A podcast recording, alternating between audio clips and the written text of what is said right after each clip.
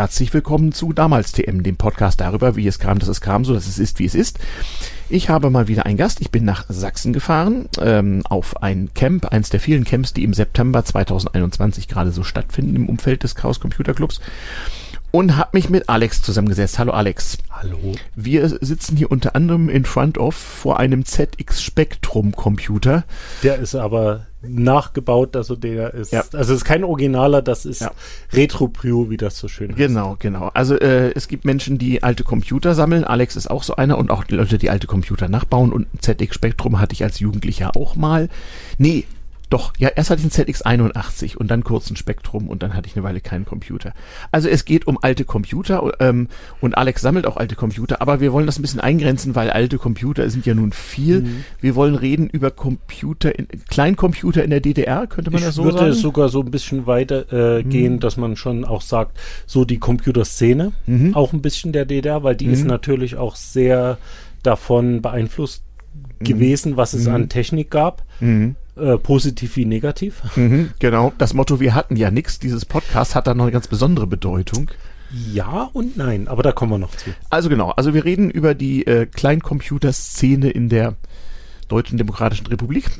Das heißt, ähm, über den Zeitraum im grob, ja, zwischen 1980 und 1990, kann man das sagen? Ja, also der richtige Hype Kleincomputern der DDR ging auch Mitte der 80er, genau wie im Westen. Hm. Ähm, also ich glaube, 83, 84 kann man sagen, war im Westen so der Hype. Mhm. In, Im Osten waren das dann eher so, ja, kann man sagen, 95, äh, 85, 86. Ja. Aber es gab vorher mhm. schon äh, eine äh, äh, wirklich auch große Szene, muss man wirklich sagen, von der Menge her. Mhm. Also das ist auch nicht wirklich was Neues dann plötzlich Mitte der 80er gewesen. Also es gab auch schon in den 70er Jahren Leute, die Computer gebaut haben. Mhm. Ja, die gab es ja weltweit, aber wie du richtig sagst, so Anfang der 80er Jahre wurde ja, wie soll ich sagen, wurde das überhaupt möglich, dass man als Privatmensch einen Computer zu Hause hatte? Also wie gesagt, der Sinclair ZX81, hm. mein erster Computer ja. war noch von 1981 ja. halt. Und wenn ich damals jemandem in der Schule gesagt habe, ja, ich äh, habe einen Computer zu Hause, dann war das nicht wirklich glaubwürdig, weil alle dachten irgendwie, hm der ist ja wohl größer als dein Kinderzimmer oder ja. was. Also ja. ähm, die suchten dann immer so den Computer. Die hatten ja. dann oft nicht mitgekriegt, dass der Computer inzwischen kleiner geworden war. Also da muss man auch sagen, der ZX81, also Clive Sinclair, was mhm. der da gebaut hat, war halt auch äh, so ein bisschen die Demokratisierung von Computern.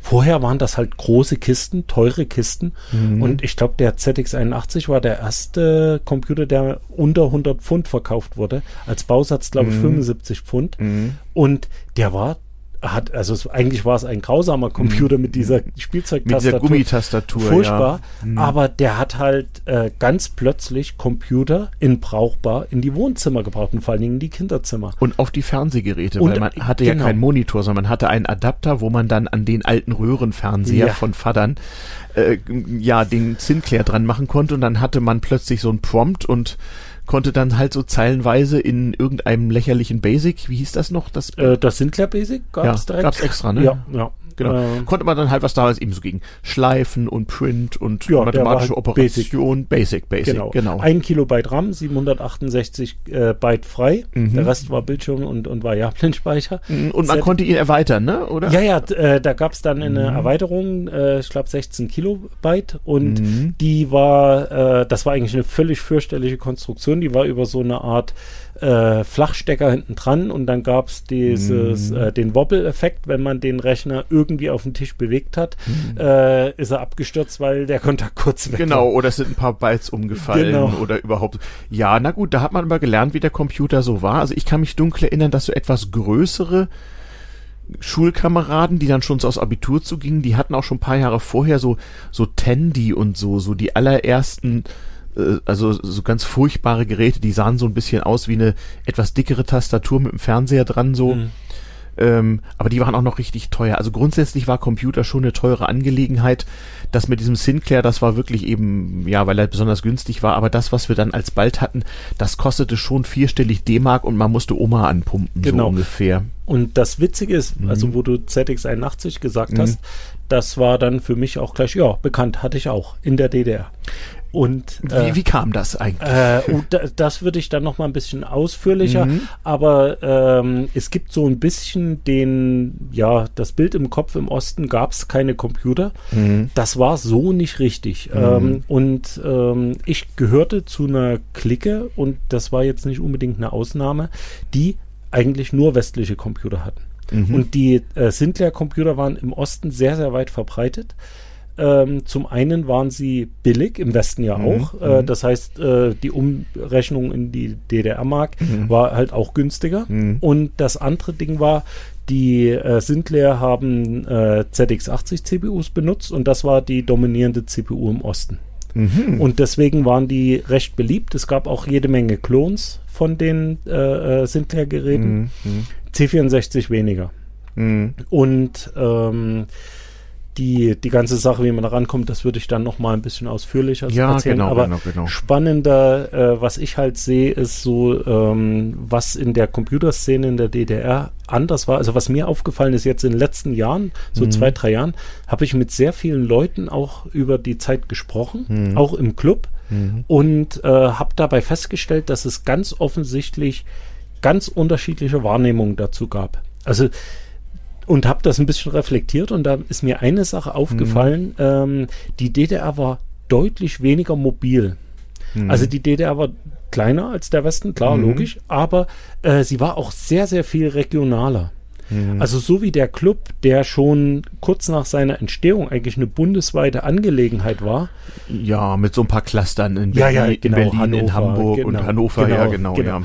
Mhm. So, und äh, zu dem Hannover Cluster sage ich dann auch gleich mhm. noch was. Das, mhm. Da gab es nämlich schon zu DDR-Zeiten Kontakte hin. Mhm. Ähm, also die, äh, die Computerszene in der DDR war immer sehr, sehr regional. Mhm. Und ähm, es konnte auch passieren, dass es regional ähm, ja, wie soll man sagen, Subszenen gab, die nur punktuell miteinander in Verbindung waren. Und ähm, ist doch klar, in einem Land, wo fast niemand ein Telefon besaß und da kannte, da lief man aneinander vorbei und ja. es hat auch nicht jeder jedem erzählt, dass man einen Computer hatte, nicht? Das, also, also ich war, muss ich sagen, zur Wendezeit 18. Mhm. Also äh, mhm. ich hatte meinen ersten Rechner mhm. äh, 1982, 83, äh, der kam zu Weihnachten. Oder was, 10 oder wie? Äh, äh, 12, 12 mhm, war ich ja. da. Mhm. So, das war ein VC20. Oh, der Volkscomputer VC20, ja. Genau, ja. ja. Und ähm, dreieinhalb K RAM frei und das war, also ich hatte vorher schon so hier und da auf mhm. Computer geschielt, deswegen mhm. habe ich den gekriegt. Mhm. Der kam von der Verwandtschaft im Westen mhm. und der hatte sich einen C64 gekauft. Und das ist zum Beispiel einer der typischen Wege, wie sind Westcomputer in Osten gekommen? Die haben die abgelegten Rechner in Osten geschickt. Vom VC20 zum C64. Ja, dabei war der VC20 äh, für einen Sinclair-User schon die große weite Welt. Ah, also äh, ich muss sagen, ich hatte den VC20 und habe mhm. dann in den äh, Clubs hier die Spektrums mhm. gesehen, der Spektrum mit seinen 48K und richtigen Farben und mhm. der war schon eine Klasse besser. Mhm. Aber ähm, der ZX81, den hatte ich auch. Mhm. Der war halt, äh, also dadurch, dass der, äh, die, die Sinclairs deutlich weiter verbreitet waren im Osten, mhm. ich würde sogar behaupten, verbreiteter als die DDR-Computer. Ja, gut, die waren ja auch sehr, sehr knapp. Also mir haben Leute aus mhm. der DDR wilde Stories erzählt von Tastaturen selber bauen mhm. und Platinen persönlich in Sommer da abholen ja. und warten auf die magische Postkarte, woraufhin man genau. eine Woche Zeit hatte, irgendwie dahin zu kommen. In einem Land, wo niemanden ein Telefon ein, oder ein oder, Auto besaß, privat. Genau, äh, genau. also ja. das ist, das ist auch ein Grund, schätze ich, warum mhm. die ganze Szene ähm, so regionalisiert war. Es gab natürlich auch Kontakte nach außen. Mhm. Aber das war, also wenn ich jetzt an mich so denke, so wie gesagt mit zwölf, der Computer stand da, was hat man gemacht? Gezockt, logisch. Mhm. Ähm, ja, da, muss, da musstest du erstmal hinkommen. Also ganz am Anfang wusste ich nicht so viel. Also ich hatte jemand in meiner Klasse hatte auch einen ZX81 und wie das so ist, man fühlt sich als Computerbesitzer ja einsam, also will man jemanden haben, der auch einen hat. Also wurde ich genötigt, mir auch so einen anzuschaffen. Ich weiß gar nicht mehr, was er kostete, aber ganz wenig war es nicht. Also der ZX81 in der BRD, ich habe so ein paar Kataloge in der Sammlung. Hm ähm, die waren dann schon so 300, 350 D-Mark und das war genau. Ja. Da musste man also schon mal einen Monat Zeitung austragen ja. im Westen. Ja. Also ja, aber ich habe mir dann einen gekauft und mein Kumpel Thomas hat mir dann so ja hier Basic und so. Aber lange vorm Zocken mussten wir überhaupt erstmal äh, lernen, was was, ja. was kann man jetzt konkret mhm. tun? Weil du hattest ja als Eingabe äh, als Eingabetool deine schreckliche Gummitastatur als Anzeige- und Ausgabetool deinen Bildschirm an Drucker und so war ja noch gar nicht zu denken. Mhm. Und auch die Geschichte so mit Audiokassetten als Datenträger, das kriegt wir dann später. Ja, und die waren auch, muss man sagen, unhandlich. Es hat ewig gedauert. Das mhm. war auch nicht wirklich intuitiv. Nee, nee. Ja, vor allem, wir mussten unsere, unsere Programme ja quasi aufschreiben, ja. sozusagen. Also wenn du ein Programm laufen lassen wolltest, musst du das im Prinzip eintippen, weil viel, was hatte man denn an, an nicht flüchtigem Speicher? Im Grunde nix. Ja, die Kassetten und die, mhm. wie, wie gesagt, die musste man erstmal haben. Genau. Und das Gerät dafür, das kostete nochmal so viel wie der eigentliche Rechner. Okay, die Annahme von Clive Sinclair war, ein Kassettenrekorder hat jeder zu Hause. Mhm. Das war halt ja, eine Fehlannahme. Ja, genau, genau. Und äh, es gab, es gab also diverse Fehlerquellen, wenn man, wie es oft der Fall war, den von Eltern abgelegten alten Schwarz-Weiß-Röhrenfernseher in seinem Kinderzimmer ja. zu Computerzwecken hatte, dann konnte es schon sein, dass der so viel elektromagnetische Strahlung aussandte, dass der Rechner hm. ernste Probleme mit dem Rechnen oder Daten ja. übertragen hatte. Ja. Oder hm. diese, diese äh, alten äh, Farb äh, Fernseher, die mhm. hatten zum Entmagnetisieren der Bildröhre beim Einschalten einen Magnetimpuls abgegeben. Mhm. Die konnten auch schon mal eine Kassettensammlung mit ein Dutzend Spiele grillen. Also so solche Sachen oh, ja, Okay, na das Problem hatten wir nicht so, aber es, also äh, ja. ihr, ihr, wisst schon, liebe Kinder, es war schwierig und man musste das wirklich wollen. Ja. Ich weiß, mein Schulfreund Michael, der ging einen anderen Weg, der kaufte sich bei Konrad Elektronik ähm, äh, einen, einen Computerkurs mit Platine und 8086 Industrieprozessor oh, und dann haben wir da mit Buch per Assembler Tipp, ja. Tipp, Tipp und wenn irgendwie mal irgendwie der Strom ein bisschen flackerte, scheiße, dann war von vorne, weil dann war ja, ja der, also hm. Das, das ist übrigens sehr, sehr spannend. Also dieses Ding aus irgendwelchen Zeitungen seitenlange Code-Listings abzutippen. Ja. Das war was, was in Ost und West genauso getan wurde. Aber hallo, ich habe zum Teil meine Mutter, die äh, unfassbar schnell tippen konnte auf einer so einer IBM Kugelkopfmaschine. Oh, ja, die hatten ja auch äh, Schnittstellen und so. Die habe ich manchmal gebe gebeten, für mich mal schnell was abzutippen, weil das ging etwa fünfmal schneller. Wow. Ja, genau. Danke, Mama. Ja. Das ist so, das ist super. Ja, aber ähm, was da so in der DDR halt war, wie gesagt, sehr viel dieser mhm. äh, Geräte mhm. ähm, sind halt äh, über Verwandtschaft gekommen. Es mhm. gab auch ähm, teilweise, dass äh, die DDR, das weiß nicht, ob Genex in äh, Begriff ist. Genex, das habe ich schon mal in einem früheren Podcast erklärt. Also Genex war ein Dienst, wo Leute im Westen äh, eine Art Versandhauskatalog aus Dänemark bestellen konnte, konnten und dann konnte man seinen Verwandten in der DDR gegen harte Währung Dinge zukommen lassen. Genau das war nicht so, wie soll ich sagen, das, das war nicht so richtig öffentlich, also das war schon alles höchst offiziell und, die DDR hat daran Geld verdient, aber eigentlich sollte das ja nicht sein. Und ich habe auch mitbekommen bei DDR-Besuchen, dass viele DDR-Bürger Genex gar nicht kannten, hm. sondern das kannten nur die, die auch Leute kannten, die da was bestellen konnten. Richtig. Ähm, ich muss vielleicht mal kurz erklären, wie ich dazu kam. Also ich ähm, hatte keinerlei Verwandtschaft in der DDR. Ich wohnte aber in diesem schmalen Grenzstreifen, der vom sogenannten kleinen Grenzverkehr erfasst war. Und ähm, als Student im ersten Semester lernte ich ähm, einen Entenfahrer kennen. Jetzt wissen ja alle, dass ich Ente fahre, ähm, der regelmäßig in die DDR fuhr. Und zwar war das so ein Design-Freak. Wir hatten dann auch die die die äh, äh die Zeitschrift des äh, DDR-Instituts für industrielle Formgestaltung, Sinn und Form hieß die, glaube ich. Oder genau. nein, nicht Sinn und Form, Form und Zweck. Okay. Form und Zweck hatten wir abonniert, das konnte man für sieben Mark konnte man sich aus Ostberlin also äh, Form und Zweck schicken lassen.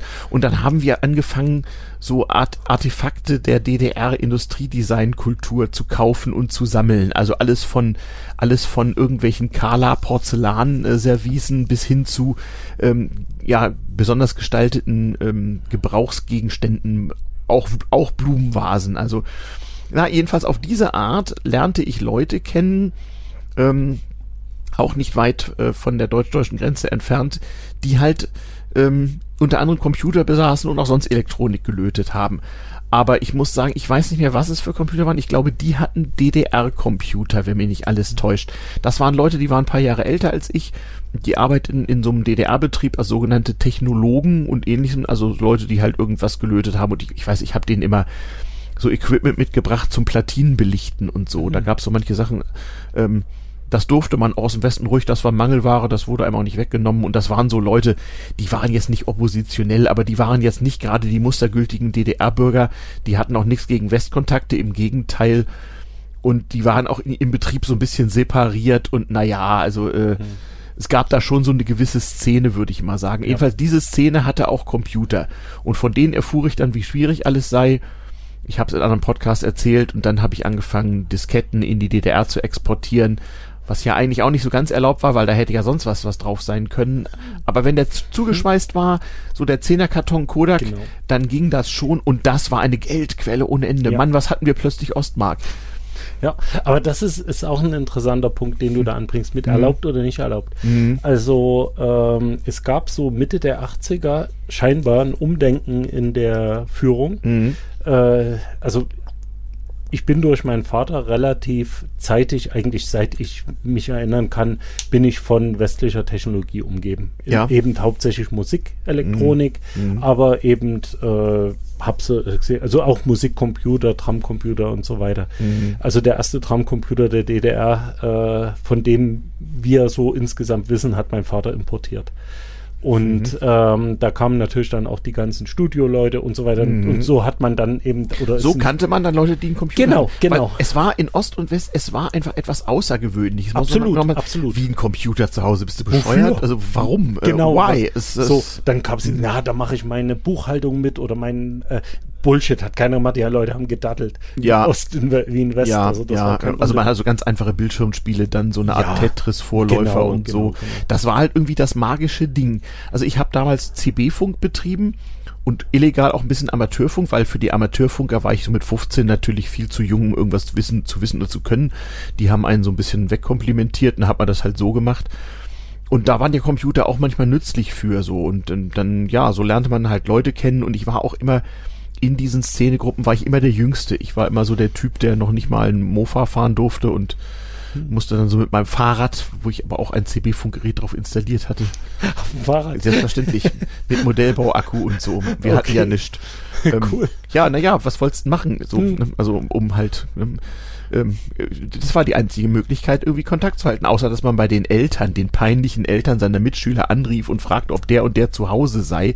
Und dann war das ja auch nur so dieses Fasse dich kurz, mhm. konnte man nicht so richtig reden, also sah man zu, dass man doch wenigstens Funk hatte. Dann konnte man sich halt auch über größere Strecken so, so von Dorf zu Dorf einfach mhm. mal stundenlang unterhalten, ohne Problem. Ja, also äh, Telefon, wir hatten Telefon, wir waren da privilegiert in der mhm. Richtung. Mhm. Ähm, aber meine Eltern haben, ich glaube, 15 Jahre drauf gewartet. Ja, ja, und das nützt ja auch nicht viel. Da ja in der DDR kaum einer Telefon hatte, waren auch die Telefonbesitzer ein bisschen ausgesperrt, weil ja 90 Prozent deines Bekanntenkreises kein Telefon hatten. Also so diese, äh, wie es also heute mit Handys hat sich mhm. das ja nochmal geändert, mhm. aber so wie das in den 80ern, 90ern überall mhm. war, dass man jemand mal schnell anruft, bist du da, kann ich vorbeikommen oder hast du das und das, das war in der DDR tatsächlich nicht üblich. Nee. Äh, Telefon wurde eher für äh, Behörden, für mal auf Arbeit anrufen, mhm. äh, was äh, in der DDR anders war als jetzt äh, ist oder es kommt gerade mhm. wieder mit der ganzen mhm. Lieferengpässen im Bereich mhm. Elektronik und wo mhm. auch äh, erinnert mich sehr an die DDR mhm. aber äh, da war halt sehr viel Dinge besorgen mhm. und dafür war ein Telefon hauptsächlich benutzt und ähm, also das war schon weniger so Socializing, es war halt auch immer so im Hinterkopf, ja, irgendwer hört da bestimmt zu. Mhm. Das heißt, die, die, äh, also ich persönlich kann mich dran erinnern, selbst mit elf, zwölf Jahren hatte eine gewisse Hemmschwelle, am Telefon freizureden. Das, mhm. das war einfach drin, das war mhm. einfach da. Also ich kann mich noch erinnern, wenn ich mit meiner Ente dann später, als ich halt 18 war und äh, Ente fahren durfte und so richtig am Kleingrenzverkehr teilnehmen, ähm, dann war meine erste Amtshandlung immer in der ersten Kreisstadt. Also wenn man über die DDR-Grenze fuhr, gab es noch mal so einen Streifen, wo man als Westler nicht anhalten durfte. Und wenn man da dann durch war, äh, in der nächsten Kreisstadt bin ich auf dem Postamt immer bin ich halt und habe ein dringendes Telegramm für meine zwangsumgetauschten äh, DDR-Mark, ein dringendes Telegramm an meine Freunde geschickt, äh, dass ich jetzt also erfolgreich eingereist sei und käme. Mhm. Und dringende Telegramme wurden tatsächlich so schnell zugestellt, dass das Telegramm meistens eher da war, als ich mit meiner Ente. Ja. Also das, das wurde äh, Telefa äh, Telex und dann mhm. Äh, an diese Trabants, diese grauen Mhm. Trabants Genau. kann ich mich noch erinnern. Der Trabant-Kombi, ja. Genau. Und die sind eigentlich den ganzen Tag rumgefahren. Ich weiß nicht, ob die irgendwann abends aufgehört haben. Nein, auch nachts gegen Zuschlag ging das rund um die Uhr. Das Okay. waren natürlich meistens schlechte Nachrichten, die dann per Ja, Telegramm klar. kamen. Ähm, nein, also in großen Städten auch schon mal per Schwalbe oder per Fahrrad Mhm. und ansonsten auf dem Land gab es wirklich, genau wie du sagst, von der Deutschen Post der DDR so den grauen Trabant mit Posthorn auf der Tür, Mhm. wo ein meistens missmutiger Typ einem dann so Ding Dong ein Telegramm Ja. für sie ähm, ähm, ja, halt so ein Zettel übergab, wo dann eben drauf stand, äh, ankomme heute 14.30 Uhr, habe Disketten oder so. Ja, und es gab noch eine zweite Klasse Telegramm, die wurden in den Briefkasten geworfen und Mhm. da kam ein Aufkleber drauf. Und der erste, der im Haus, der das gesehen hat, hat bei der Person geklingelt und Bescheid gesagt. Genau. Na, also ich konnte mir angesichts meine, meines äh, Ostmark-Überflusses selbstverständlich das dringende Telegramm gegen Wortgebühr leisten und auch den einen Ostpfennig für das für das Formular auf dem Ah Postamt. ja, stimmt, ja. Ja. Oder der Briefumschlag hat auch einen Pfennig gekostet. Das ja, so, also ja, das war im Sozialismus natürlich alles sorgfältig geplant und ja, zugeteilt. ja. Und natürlich äh, war klar, wenn, also Westbesuch, das war natürlich was Besonderes und natürlich wurde das irgendwie registriert, aber ähm, wir kamen uns nicht so furchtbar überwacht vor, vor allem, vielleicht waren wir ein bisschen naiv, aber die, wie du sagst, dieser Computerkram war, die DDR wusste ja Mitte der 80er nicht, dass sie nicht mehr lange zu leben hätte. Der, der war irgendwie geduldet. Das war irgendwie wichtig und Hightech und wer das konnte, Ja. ne? die haben sogar, einige meiner Kumpels hatten diesen ständigen Ärger mit, äh, mit dem sehr unbeliebten Wehrdienst in der DDR, den keiner gerne mochte und um den man offiziell nicht rumkam. Und da gab es dann schon so erste Bestrebungen, so Computerkits, denen so ein bisschen einfacher Ja. zu machen, ähm, damit man, damit die schneller irgendwie im Betrieb was Sinnvolles tun könnten. Hm. Darum war es natürlich auch für manche Leute einfach attraktiv, sich damit zu beschäftigen, damit man irgendwie qualifiziert war. Also man, die Leute merken schon, hm, Computer, das ist die Zukunft TM. Die DDR Ja. hat ja auch viel in ihre eigene Mikroelektronik investiert. Na, Also das war so eine Zeit, da war das irgendwie okay. Ja, äh, da, da kann ich mal kurz einhaken. Mhm. Das ist ein sehr spannendes Thema, auch was die offizielle Seite angeht. Mhm. Also ich habe mich da mit äh, einem ehemaligen Kombinatsleiter, heute würde man CEO von einem Konzern sagen, Mhm. Äh, unterhalten. Und die, also im Bereich Maschinenbau, die DDR Mhm. war in den 60er, 70er Jahren international gar nicht so äh, erfolglos, wie Mhm. man immer sagt, mit im Bereich Maschinenbau. Also auch nicht nur im Ostblock, sondern die haben tatsächlich weltweit äh, Mhm. schon recht äh, erfolgreich Maschinen verkauft. Ende der 70er kam dann speicherprogrammierbare Steuerung und die wurden zur Norm im Bereich der Industrie. Mhm. Genau. Und, die, da dachten die, oh, jetzt müssen wir aber Computer einführen. ja, Mhm. äh, die haben gemerkt, dass sie nicht in der Lage waren, im, äh, das zu liefern, was die anderen, und denen ist tatsächlich jede Menge im Export eingebrochen dadurch. Und sie haben wirklich gemerkt, in wirklich einen schmerzhaften Druck gefühlt, dass sie, ähm, wie es damals so schön hieß, äh, Mikroelektronik einführen müssen. Und ähm, waren darauf überhaupt nicht vorbereitet. Also Das, das habe ich gemerkt. Ja. Das kriegte ich mit über meine über meine Freunde da, also die die die ich über den Diskettenhandel und den Formgestaltungs äh, äh, Nerdkram kennenlernte, diese Technologen, die arbeiteten in einem Nebenbetrieb eines Motorenbetriebes, der saß in Magdeburg und in diversen Kleinstädten hatte der dann so Dependancen und da hatten die wirklich hinten so eine typische DDR-Baracke und löteten da so vor sich hin. In gewisser Weise auch so ein Arbeiterparadies, aber als Mensch aus dem Westen, also man muss dazu wissen, es war ja also als Westler unglaublich schwer, überhaupt so einen DDR-Betrieb betreten zu Ja. dürfen. Um Himmels Willen, da könnt ihr ja nicht und da könnt ja und das, da könnte ja jeder Ja. kommen. Ähm, naja, es ging dann irgendwie doch, vor allem wenn man Dinge mitbrachte und so. Ähm, die hatten da eigentlich einen relativ coolen Job, also keinerlei Leistungsdruck. Und genau was die machten war, wirklich im Handbetrieb, in handbelichteten ähm, äh, Platinen und so, bauten die elektronische Steuerung für die Maschinen, Ja, die dort gebaut genau. wurden. Das war einfach wichtig. Und zwar nicht nur Prototypen, sondern für Kleinsägen machten sie auch tatsächlich ähm, einfach mal 50 Platinen Genau. fertig. Das war halt so eine Serie von der Maschine, wo nur 50 im Jahr von gebaut wurden. Ja. Und das hatte dann zu funktionieren, vor allem wenn das für den Export war. Hm. Also diese äh, ganze Sache, was, Mhm. was äh, Industrie anging, ich glaube, da kann man noch mal einen extra Podcast Ja. zu machen. Das ist extrem spannend, was Ja. da, was da auch äh, entwickelt wurde Ja. und, und, und teilweise auch was für Innovationen da kam. Aber, Aber mhm. diese Leute hatten ein Privileg. Sie konnten also die, so richtige DDR-Computer, so PCs, waren ja Hm. wahnsinnig teuer und für Oh ja. Privatmann kaum erhältlich. Aber für einen Betrieb spielte das überhaupt keine Rolle, mal 100.000 DDR-Mark für einen. Rechner auszugeben.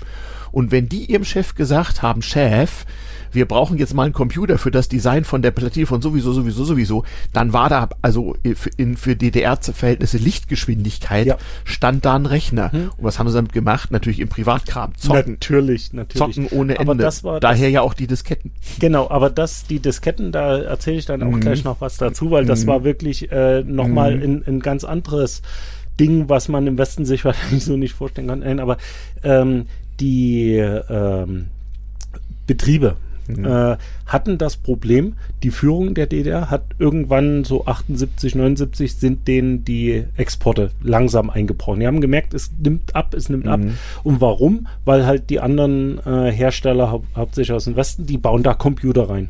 Mhm. Wir haben Computer, aber das waren zum großen Teil, ähm, ich sag's mal, größere Geräte, oft äh, Clones äh, Mhm. von den von von von Wechsen oder oder oder anderen westlichen Computern Hm. und äh, die wie soll ich sagen also äh, es gab natürlich auch Eigenentwicklung aber das war die äh, also alles hat auf diese äh, kleinen Computer hingedeutet Wir suchen gerade mal eine Powerbank, aber lass eine uns nicht Powerbank störend. Ja, ja, Äh, warte ich hole mal eine aus meiner Tasche hervorragend. ähm, Mhm. die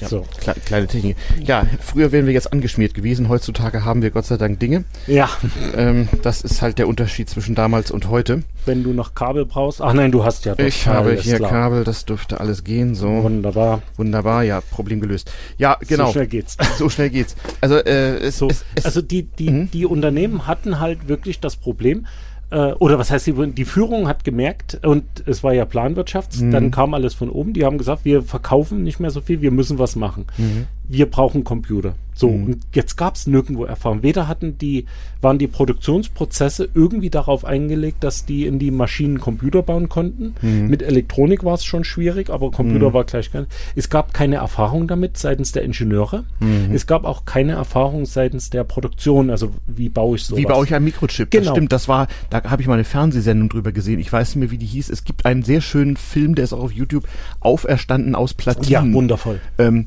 da wird das nebenbei auch thematisiert, wie die unter größten Mühen überhaupt erstmal die Technologie zur Produktion von integrierten Schaltkreisen im weitesten Genau. Sinne importiert haben. Genau. Und die, die äh, Leute, die Nerds nenne ich sie jetzt Mhm. mal, Mhm. die in den Betrieben waren, die gesagt oh, Computer, geil, mache ich mit.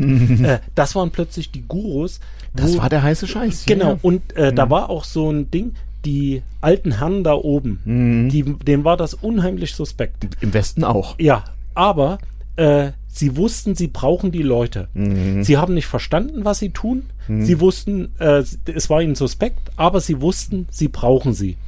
Und das ist was, wo wir dann später, wenn wir dann Mitte der 80er Jahre kommen, dann nochmal äh, kommt das naja, wieder davon hoch. rede ich hier ständig. Also Hm. ich rede schon aus dieser Zeit, genau. Und ich hatte auch den Eindruck, ich bin hier auf Leute gestoßen, denen das relativ egal sein kann, was Genau, Leute über sie also denken. So. die hatten, also diese Szene hatte eine gewisse Narrenfreiheit. Also so Mhm. die, äh, also dann so ab Ende der 70er, Anfang der 80er Mhm. Jahre waren die Computerleute so ein bisschen die Gurus, aber gleichzeitig auch suspekt. Und Und so ein bisschen raus, ja. Ja, ja, ja, ja, genau. also, die hatten Namen, mh, also das meinte ich mit Namenfreiheit. Also die waren, Mhm. also äh, die mussten nicht zur Partei äh, Genau. bla und die konnten ruhig Westbesuch kriegen. Genau, wobei das mit dem Westbesuch, das ist wirklich eher Anfang der 80er Jahre, Mitte der 80er Jahre Mhm. hat die DDR-Führung gerafft, es geht hier ganz böse bergab. Mhm. Und da waren auch zum Beispiel, was du vorhin gesagt hast, mit den Disketten einführen. Mhm. Das ist ein typisches Ding der frühen, mittleren 80er Jahre. Mhm. Ja, aber ich rede jetzt von Genau. 86. So. Genau. Und Mhm. irgendwann haben die gemerkt, wir müssen zusehen, dass die Geräte aus dem Westen hier reinkommen, Mhm. weil ähm, wir kriegen es selber nicht auf die Reihe genug Mhm. zu produzieren. Mhm. Die waren, äh, es waren in relativ vielen Betrieben in der DDR sogar so C64 und so im Einsatz. Mhm. Und ähm, Mhm. solche Sachen wie zum Beispiel Disketten, was du gesagt hast, das war ähm, ja wirklich, also Goldstaub. Mhm. Und äh, an vielen Stellen war das dann so, dass die, äh, der äh, Zoll Mhm. durchaus wusste, Mhm. dass hier eine Ladung äh, Disketten kam Mhm. und noch zwei, drei Jahre vorher hätten sie die ganz genau angeguckt, was da drauf ist oder ja, so. um Gottes Willen, es, Ja. hätte, es hätte ja jemand Informationen aus dem Westen äh, nicht, äh, die, die, und hätte, hätte womöglich die Bevölkerung verunsichern Ja. können. Also dasselbe gilt ja auch Audio, Audiokassetten, auch so ein Ding, auch der totale Goldstaub. Ja. So ein Zehnerpack BASF Audiokassetten Oh. eingeschweißt, kostet Oh. auch im Westen 40 Mark. Ähm, musstest du in neu und eingeschweißt mithaben. Und wenn sie es dir weggenommen haben, dann nur, weil sie selber gebraucht haben. Ähm, Ja. Aber wenn die irgendwie bespielt waren, um Gottes Willen, da Ja. hätte ja feindliche Propaganda Ja. drauf sein können. es war wirklich Genau. zum Lachen so. Ja, ja, das war, Mhm. das war ganz extrem. Und auch so Computerzeitung, Literatur. Das war verboten. Druckerzeugnisse, da verstanden sie da, keinen Spaß. Mhm. Da, da, aber dann so irgendwann so 85, 86 ging das los, dass sie gesagt haben, das ist eine rein technische Mhm. Zeitung. Das Wissen wollen wir haben. Das, du konntest, ja, also als Westler konntest du versuchen, sowas mit der Post zu schicken. Hm. Aber an der, an der Grenze mithaben war eine Scheißidee. Ja. Dafür wurdest du hart schikaniert. Sie wissen doch, das machen keine Druckerzeugnisse. Ja. Da haben sie dich erstmal schön, im wahrsten Sinne des Wortes, im Regen stehen lassen. Ja. Aber was du machen konntest, du konntest so eine, was, was waren das damals für Zeitschriften? Ich erinnere mich gar nicht mehr. Also so konntest du die üblich verdächtigen Computerzeitungen Hm. einfach in großen Umschlag tun, in die DDR schicken und ich sag mal, in drei von vier Fällen kamen die auch ja. an. Ja, also ich kann nur sagen, so äh, bis 85 westliche äh, Computerzeitungen Mhm. absolut selten. Also man hat hier und da mal eine gesehen und dann irgendwann so Mitte, Ende der 80er Jahre ist das deutlich mehr geworden und da war das auch so, Mhm. dass in den Westpaketen regelmäßig dann auch mal 5 Zentimeter Zeitungen drin waren. Ach ja, richtig, das Westpaket. Ja, das ganz- muss auch noch ja. erklären. Also nicht der, der DDR-Bürger war dann ein besserer Mensch, wenn er jemanden im Westen kannte, mit dem er am besten verwandt war, der ihm regelmäßig ein Paket schickte. Genau. Da waren nicht nur so die üblichen Konsumgüter wie Kaffee und, und Zigaretten, Schokolade und was Mhm. Ja. nicht was drin, sondern halt auch, wie soll ich sagen, Technologiegüter des einfacheren Bedarfs. Wie zum Beispiel, genau, Zeitschriften, also Disketten war, da, schon- war schon ein bisschen exotisch, aber Kassetten auf jeden Kassetten Fall. auf jeden Fall, ja. Ganz großes Thema. Was braucht man als Jugendlicher noch? Jeanses aus dem Westen waren ein Ding. ja, Was war noch ein Ding? Was Wobei da noch das so mit drin? den Jeans hat sich relativ schnell gegeben, Ja. als die vietnamesischen Gastarbeiter kamen und die waren ja fleißig rührig Ja. ohne Ende und haben die dann sozusagen gefaked. Ja, ja, genau, genau. Aber was war denn noch drin? Was also- im Westpaket für Ah, Jugendliche? das, äh, divers, also ich sag's mal so, Waschpulver, nicht, dass man das nicht auch im Osten hatte, aber es roch anders. Also das Ja. war, also man, man konnte am Geruch erkennen, ob Leute äh, Verwandtschaft im Westen haben. Okay, sowas. Also wie gesagt, ich kenne immer nur diese Oma-Pakete, äh, Mhm. äh, also wo dann eben Ka massenweise Kaffee drin war und so Schokolade, Schokolade, auch so so was Oma kennt, so so Portwein und so ein Zeug. Ja, ja, das Pralinen, Pralinen, genau. Moncherie, genau. Ja, Mon oh, Moncherie auf alle Ja, Fälle, ja, ja, ja. das muss da, so, ja. also so, sowas, aber aber ich äh, Und Ka- Buntstifte, Kakao, Filzstifte. Filzstifte, ja. Auch wir kennen so Kakaopulver. Kakaopulver, war ein ja. Thema. Was gab's? Was war denn noch im Westpaket? Verdammt. Aufkleber.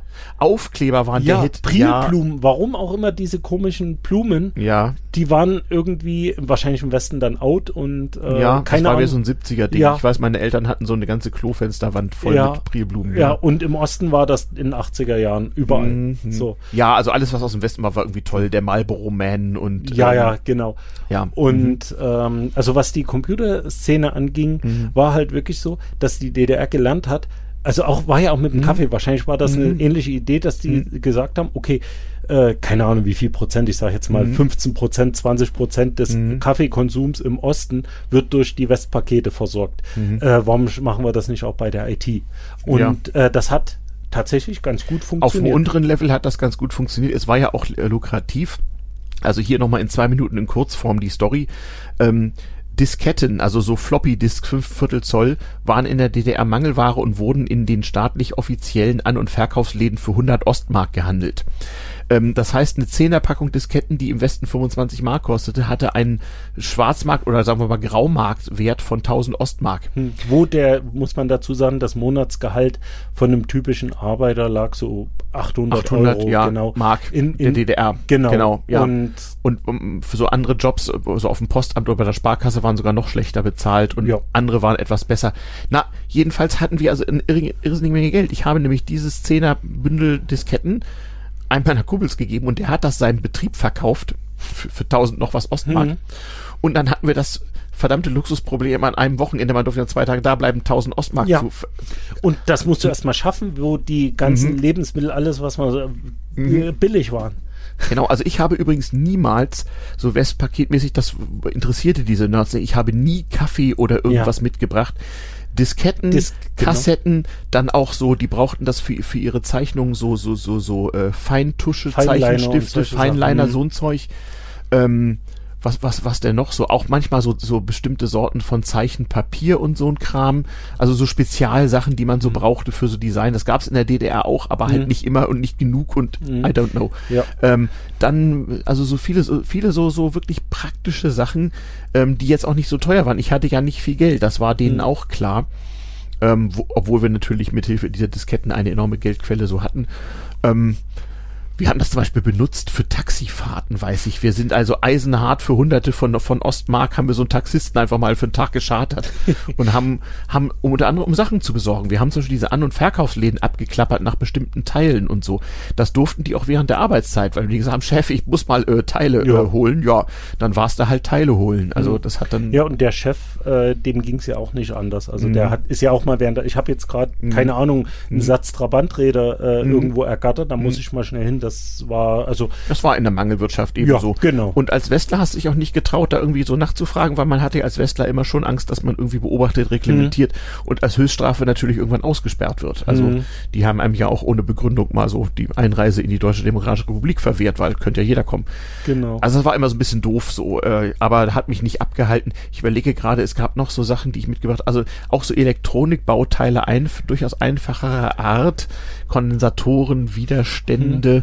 Gab es in der DDR auch, ja. aber manche Spezialsachen eben gerade mal nicht. Äh, hauptsächlich welche, wo der Temperaturbereich erweitert war, also wo du hm. solche Sachen hattest, ja. die halt äh, ja. keine Ahnung, was der jetzt war, 85 Grad versus ja, 105 Grad. Also ich Grad bin dann zum Teil, wo du sagst, es ist Hannover, ich wohnte ja also im, im, im Harz, ich bin dann also wirklich äh, mangels Alternative mit der Bundesbahn nach Hannover gefahren, da gab es ein, ein Geschäft der heute noch bekannten Firma Konrad Elektronik hm. und ähm, da konnte man dann eben solche Bauteile kaufen und äh, ja, ich wurde sehnsüchtig erwartet. Also mhm. äh, es war tatsächlich so, dass die Leute äh, ja. endlich, endlich, mal weiterlöten ja. konnten. Übrigens der Konrad-Katalog, also ich weiß nicht, wann ich den ersten gesehen habe. Also ich kann mich dran erinnern, so weiß nicht, vierte, fünfte Klasse, also wir reden hier von 1981, 82, mhm. habe ich mhm. im Konrad-Katalog geblättert. Also der ja. war durchaus im Osten bekannt mhm. und die Nerds haben da auch drinnen geschaut, was gibt's da mhm. und haben teilweise auch versucht, das Zeug nachzubauen. Ja, und ich habe auch manchmal was mit der Post geschickt. Das war ja, wie gesagt, eigentlich alles fürchterlich verboten, aber ich sag mal, so ein paar Widerstände auf eine mhm. Postkarte geklebt und dahin geschickt. Ja, my ass, war mhm. doch egal. Lustig war eins, ähm, so eine meiner ersten politischen Aktivitäten war gewesen, äh, äh Anfang der 80er Jahre in Polen den Kommunismus zu bekämpfen mit der Gewerkschaft Solidarność und so. Und ähm, die Leute, die ich da kannte, also das waren dann Polen, die einen Job im Westen hatten, so, die hatten äh, oft so einen Elektronikwiderstand so im Knopfloch vom Sakko, weil Widerstand heißt auf Polnisch auch Widerstand und das war halt hm. so ein Erkennungszeichen, wer so ein Widerstand. Ah. Deswegen habe ich heute noch manchmal so so so, so ein Widerstand irgendwo. Das ist also für bestimmte okay. Szenen. Ja, ja, hm. ein Widerstand. Da wurde man also in in da wurde man in Danzig in der Straßenbahn von Omas freundlich gegrüßt, wenn man einen Widerstand da hatte. Da waren nämlich die üblichen Aufpasser waren nämlich zu dumm, das zu schnallen. Hm. Aber die Polen waren ja immer schon ja. subversiv. Und das habe ich den DDR-Lern erzählt. Und dann sagten die zu mir, du, prima Idee, aber weißt du was, das lassen wir hier mal lieber. Also die waren der Meinung, dass ihre staatlichen Organe und ihre ja. Chefs eindeutig zu humorlos waren ja, für die Aktion. Absolut. Aber es gab durchaus solche subtilen äh, Symbole, zum Beispiel waren dann in den 80er Jahren mal üblich für Leute, die einen Ausreiseantrag gestellt haben, sich äh, ein Bändchen an die Autoantenne zu Stimmt, binden. wie war das weiße und schwarze Bändchen? Äh, da gab es verschiedene Farbcodes mhm. und äh, irgendwann hat die Staatsmacht das dann auch geschnallt und die Leute äh, auch radikal aus dem Verkehr ja. gezogen, so im ja. Sinne von äh, Verkehrsgefährdung war das. Ich erinnere mich noch, äh, 1987 äh, wurde ja Berlin 750 Jahre alt mhm. und Ost- und Westberlin lieferten sich einen Wettbewerb in Städterenovierung, was in anderen Städten der DDR auf Missfallen stieß und dann gab es subversive Menschen, die hatten dann so Aufkleber wie 781 Jahre Dresden oder hm. sowas auf ihren Autos. Ja. Das war auch grenzwertig. Ja. Wenn du damit beim, also beim falschen Betrieb oder beim falschen, also das, da hm. konntest du richtig Ärger für kriegen. Ja, absolut. Also das muss ich sagen, ich war ja so wirklich voll in dieser Computerszene mhm. abgetaucht. Mhm. Ähm, heute würde man wirklich wahrscheinlich auch Hacker-Szene sagen, auch wenn das im, äh, äh, die Leute im Westen immer nicht glauben. Mhm. Aber es ist, waren da viele Sachen, die es in der. Form im Osten durchaus gab, beziehungsweise mhm. teilweise sogar noch mehr Hardcore waren. Aber man riskierte ja auch mehr. Also, Ja. also wenn du es übertrieben hast, dann, dann konnte das ja in so einer miesen Diktatur dann tatsächlich scheiß Konsequenzen haben im Sinne von, du studierst schon mal gar nicht. Mhm. Oder denk mal an das Medizinstudium deiner Schwester, du möchtest doch nicht, dass da was Genau. Mhm. dazwischen kommt. Solche miesen Erpressungen und natürlich beim Westbesuch natürlich eben auch so dieses, ja, ne, sie- Also so krasse Sachen waren selten, also die Mhm. sind vorgekommen, aber was dann andere Sachen waren, waren eher solche Sachen wie, okay, dich interessiert ein Computer, freut Mhm. mich. Ähm, du hast jetzt hier den und den Mist gebaut, das Mhm. hier ist äh, irgendwie geht gar nicht. Du gehst drei Jahre zur Armee und danach arbeitest du bei Robotron in Dresden. Und wer das sich so ein bisschen mit Robotron auskennt, Mhm. in Dresden war die Militärentwicklung. ja, genau. Also das heißt, die haben dann auch äh, Leute, ähm, nennen wir es mal, gelenkt im Sinne Ja. mit weicheren Sanktionen. Also Mhm. das war nicht immer sofort Bautzen.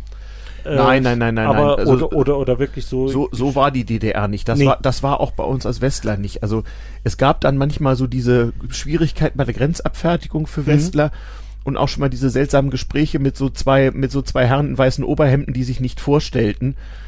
Ähm, o- ja, und Mhm. Ja. Äh, meine Freunde erzählten mir von unerfreulichen Gesprächen auf dem Wehrkreiskommando. Das war Mhm. so die Armee-Rekrutierungszentrale in der DDR und sehr gefürchtet. Die konnten dich also wegen irgendwas irgendwo hinschicken. Und ja, und es gab also, auch, also ja, irgendwo hinschicken. Also es gab Mhm. da tatsächlich äh, in, ich nenne es mal, Stra Strafsystem klingt jetzt vielleicht falsch. Mhm. Also es gab ähm, äh, äh, Einheiten der Armee, Mhm. die wirklich dafür da waren, Leute zu einfach mal zu zeigen, wer der einfach Chef mal fertig zu machen, So, ja. also und da wurdest du hingeschickt, wenn, wenn du Genau. gewissen Leuten zu dumm gekommen Genau, warst. aber das, das war auch ab. Mhm. Also es gab zum Beispiel, Schwed war zum, also so äh, Nordostdeutschland. weiß da gab es das Armeegefängnis. hm. Ja, gut, das, das Mhm. war ein Teil davon, aber Mhm. äh, es war also äh, ähm, dort oben war Sandboden Mhm. und da war, das war zum Beispiel total gefürchtet, weil Rennen im Sand, Mhm. Marschieren im Sand, Mhm. Gräben im Sand ausheben und so. Das Mhm. war halt alles Zeug, wo Mhm. man sagt, das war extra schwer und ähm, Mhm. das war dann auch, also Das waren ja so Gegenden, wo man als Westler nicht hin durfte. Ja, geht nicht so das auch, einfach. genau. Aber die waren berüchtigt. Es gab, das war eben das Problem. Bei all dem, was wir da taten, hatte man immer so das dumme Gefühl, na, lassen Sie mich jetzt einfach so rein oder raus. Na, kommt dieser Brief an. Na, Mhm. gibt das jetzt nicht mal Ärger oder Ja. also es war halt ähm, Aber- immer so eine Grenze, aber wir haben es, es war natürlich auch ein Sport, muss man Auf auch sagen. alle Fälle, also. Hackerszene war es auch. Also äh, natürlich war das nicht zu vergleichen mit unseren mit unseren Verfolgungsjagden mit der, mit der deutschen Bundespost, die uns irgendwie unseren Funk untersagen wollten. Mhm. Das war in der DDR eine härtere Nummer, aber im Grunde war es natürlich derselbe Spaß und natürlich haben wir auch die alten spießigen Lehrerchefs und was immer sie sein mochten, Polizisten, Postbeamten, Zöllner, natürlich nach Kräften verarscht, einfach weil wir es konnten. Hm. Das war in der DDR nicht anders. Man Mhm. hatte halt andere Grenzen. Aber wie gesagt, die DDR hatte da so ein, so ein Maßnahmensystem, wenn man als, Mhm. ich sag's mal, einfach zu aufmüpfig war als Mhm. Jugendlicher, dann kam halt die Ansage, Mhm. äh, üblicher Wehrdienst waren 18 Monate Mhm. und dann wurde halt gesagt, du meldest dich drei Jahre freiwillig, Mhm. ansonsten hast du hier keine Chance. Genau. Und äh, genau, ja, ja. dann gab's auch so Sachen wie, ja gut, du bist ein bisschen aufmüpfig, Mhm. du kommst nach äh, Ueckermünde irgendwo um Ja, an der See aus Eggesin. Süd Mhm. Ganz Mhm. berüchtigt. Ähm, es gab dann aber auch so Sachen, zum Beispiel, dass dann Leute, die eben so technisch drauf waren, Mhm. dass sie gesagt, okay, Mhm. du spinnst in deiner Nische Mhm. rum, das Mhm. ist uns egal, du trittst uns nicht auf die Füße, Mhm. damit wirst du belohnt und kommst 50 Kilometer von deinem Heimatort entfernt Ja. äh, zu einer Radareinheit Ja. und kannst dort mit Technik spielen. Ja, also so ein Zuckerbrot und Peitsche genau. war da. Äh, Die DDR hat ja auch versucht, dieses Computer und vor allem das Funkding. Ich war ja mhm. Funktechnik aktiv. Und das war ja schon mal äh, dem DDR-Staat äußerst suspekt, dass Leute einfach so Nachrichten übermitteln. Das ging nur in der sogenannten GST, Genau. Gesellschaft für Sport und Technik.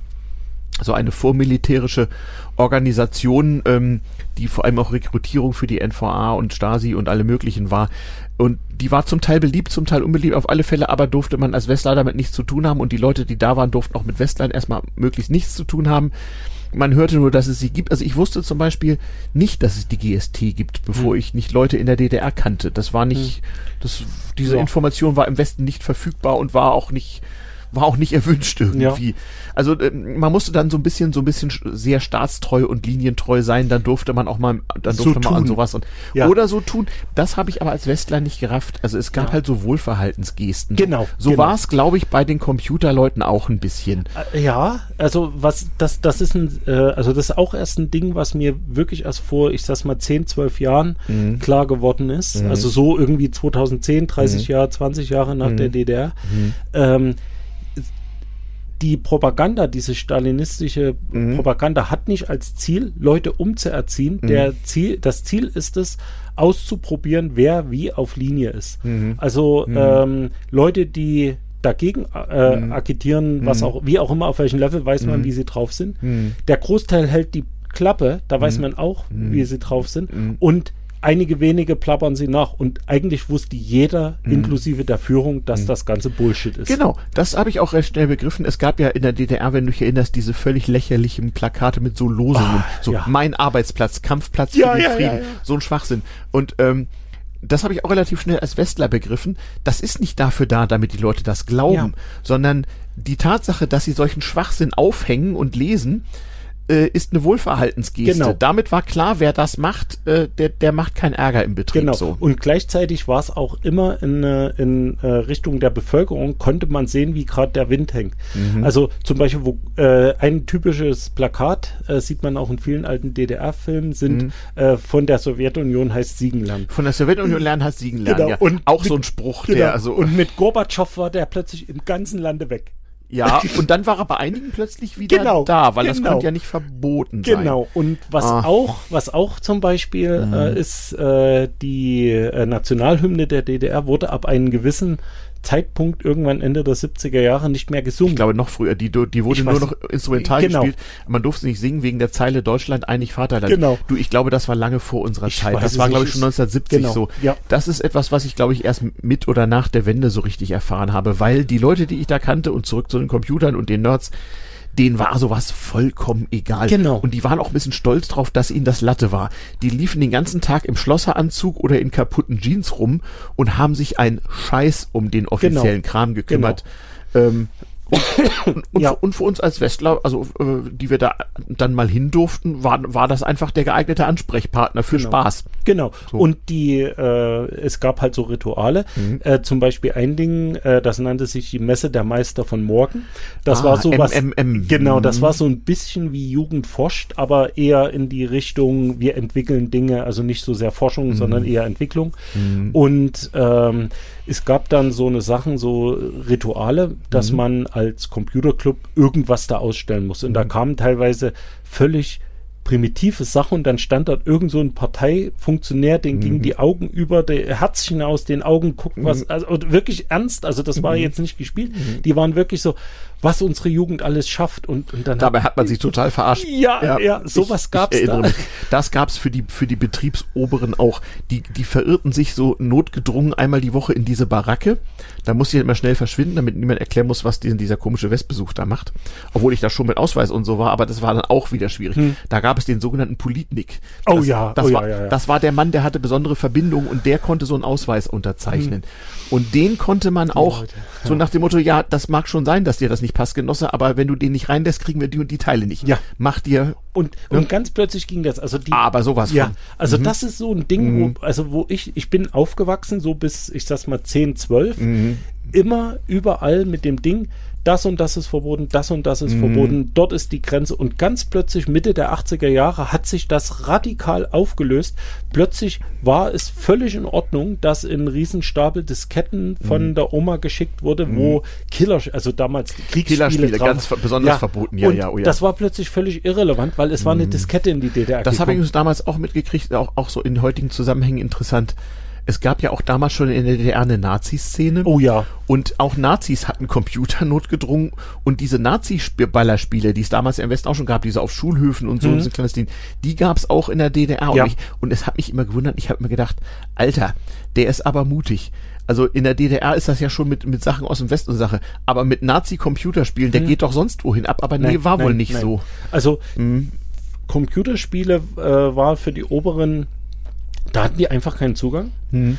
Und äh, gleichzeitig war auch das Ding, dass die, also es gab auch im Westen eine äh, Prüfstelle für äh, Mhm. Dings, da gibt's auch Für bei jugendgefährdete Schriften. Ja, ja, genau. Großartig. Das gab es in der DDR doch auch. Ja, genau. Da wurde auch immer eingeteilt, wie hieß er so, P16, P18, ja, wann genau, du was kaufen genau, und lesen genau. durftest. Aber Mhm. die, äh, also auch diese äh, Prüfstelle im Westen Mhm. hatte das Problem, die mussten, um die Spiele zu indizieren, sie durchspielen. Da Ah. gibt's, da gibt's bei YouTube äh, sehr Das muss ein schöne- geiler Job gewesen ja, sein. nein, überhaupt nicht. Da hat man dort wirklich so äh, Bürokraten, Bürokratinnen ähm, mit so, so dieser 80er, 90er Jahre Dauerwelle, Mhm. die dort mit einem Joystick in der Hand sitzen und im ersten Level von irgendwelchen Spielen rummachen. Mhm. Und genau das ist auch mit den alten Herren von der Zensur passiert. Die saßen da, gucken dort rein und äh, was soll ich hier machen? Mhm. Haben es einfach nicht verstanden. Gleichzeitig war klar von oben, wir müssen Computer, Computer, Computer, überall. Also Mhm. es ist, die DDR hat auch Ja. sehr viel, Mhm. ähm, also so in Computer Forschung, äh, nicht Forschung, also Mhm. äh, Ausbildung äh, gesteckt. Mhm. Und ich kann mich dran erinnern, äh, in der Schule, also ganz normale äh, äh, POS nannte sich das, also Polytechnische Oberschule. Genau, das war so das Standardgymnasium der DDR, 11., 12. Klasse. Ne? Nein, das, das war die EOS, Ah, äh, erweiterte Oberschule. Mhm, Stimmt, richtig. Also die, das Schulsystem war ein bisschen anderes, würde Ja, ja. den Rahmen sprengen. Genau. Standard POS, also das, was heute Realschule ist. Mhm. Ähm, und plötzlich stand dort überall ein Computerkabinett. Und Das Basic- Computerkabinett war also so ein Raum mit Computern. Genau, Abschließbar. Genau, Mhm. genau. Oh ja, ganz wichtig, abschließbar. Wobei ähm, in fast jeder Schule gab es so eine kleine Nerd-Szene, Mhm. die mit dem Informatiklehrer äh, ausgemacht haben, dass sie dort rein dürfen. Mhm. Und die haben dort auch wirklich Tage drin verbracht. Das kenne ich aber auch aus dem Westen. Also Ja. un- unser Informatikunterricht fand zum Teil auch in Betrieben statt, Ja, wo wir dann zum Beispiel nachts eine alte IBM 360 benutzen durften oder so.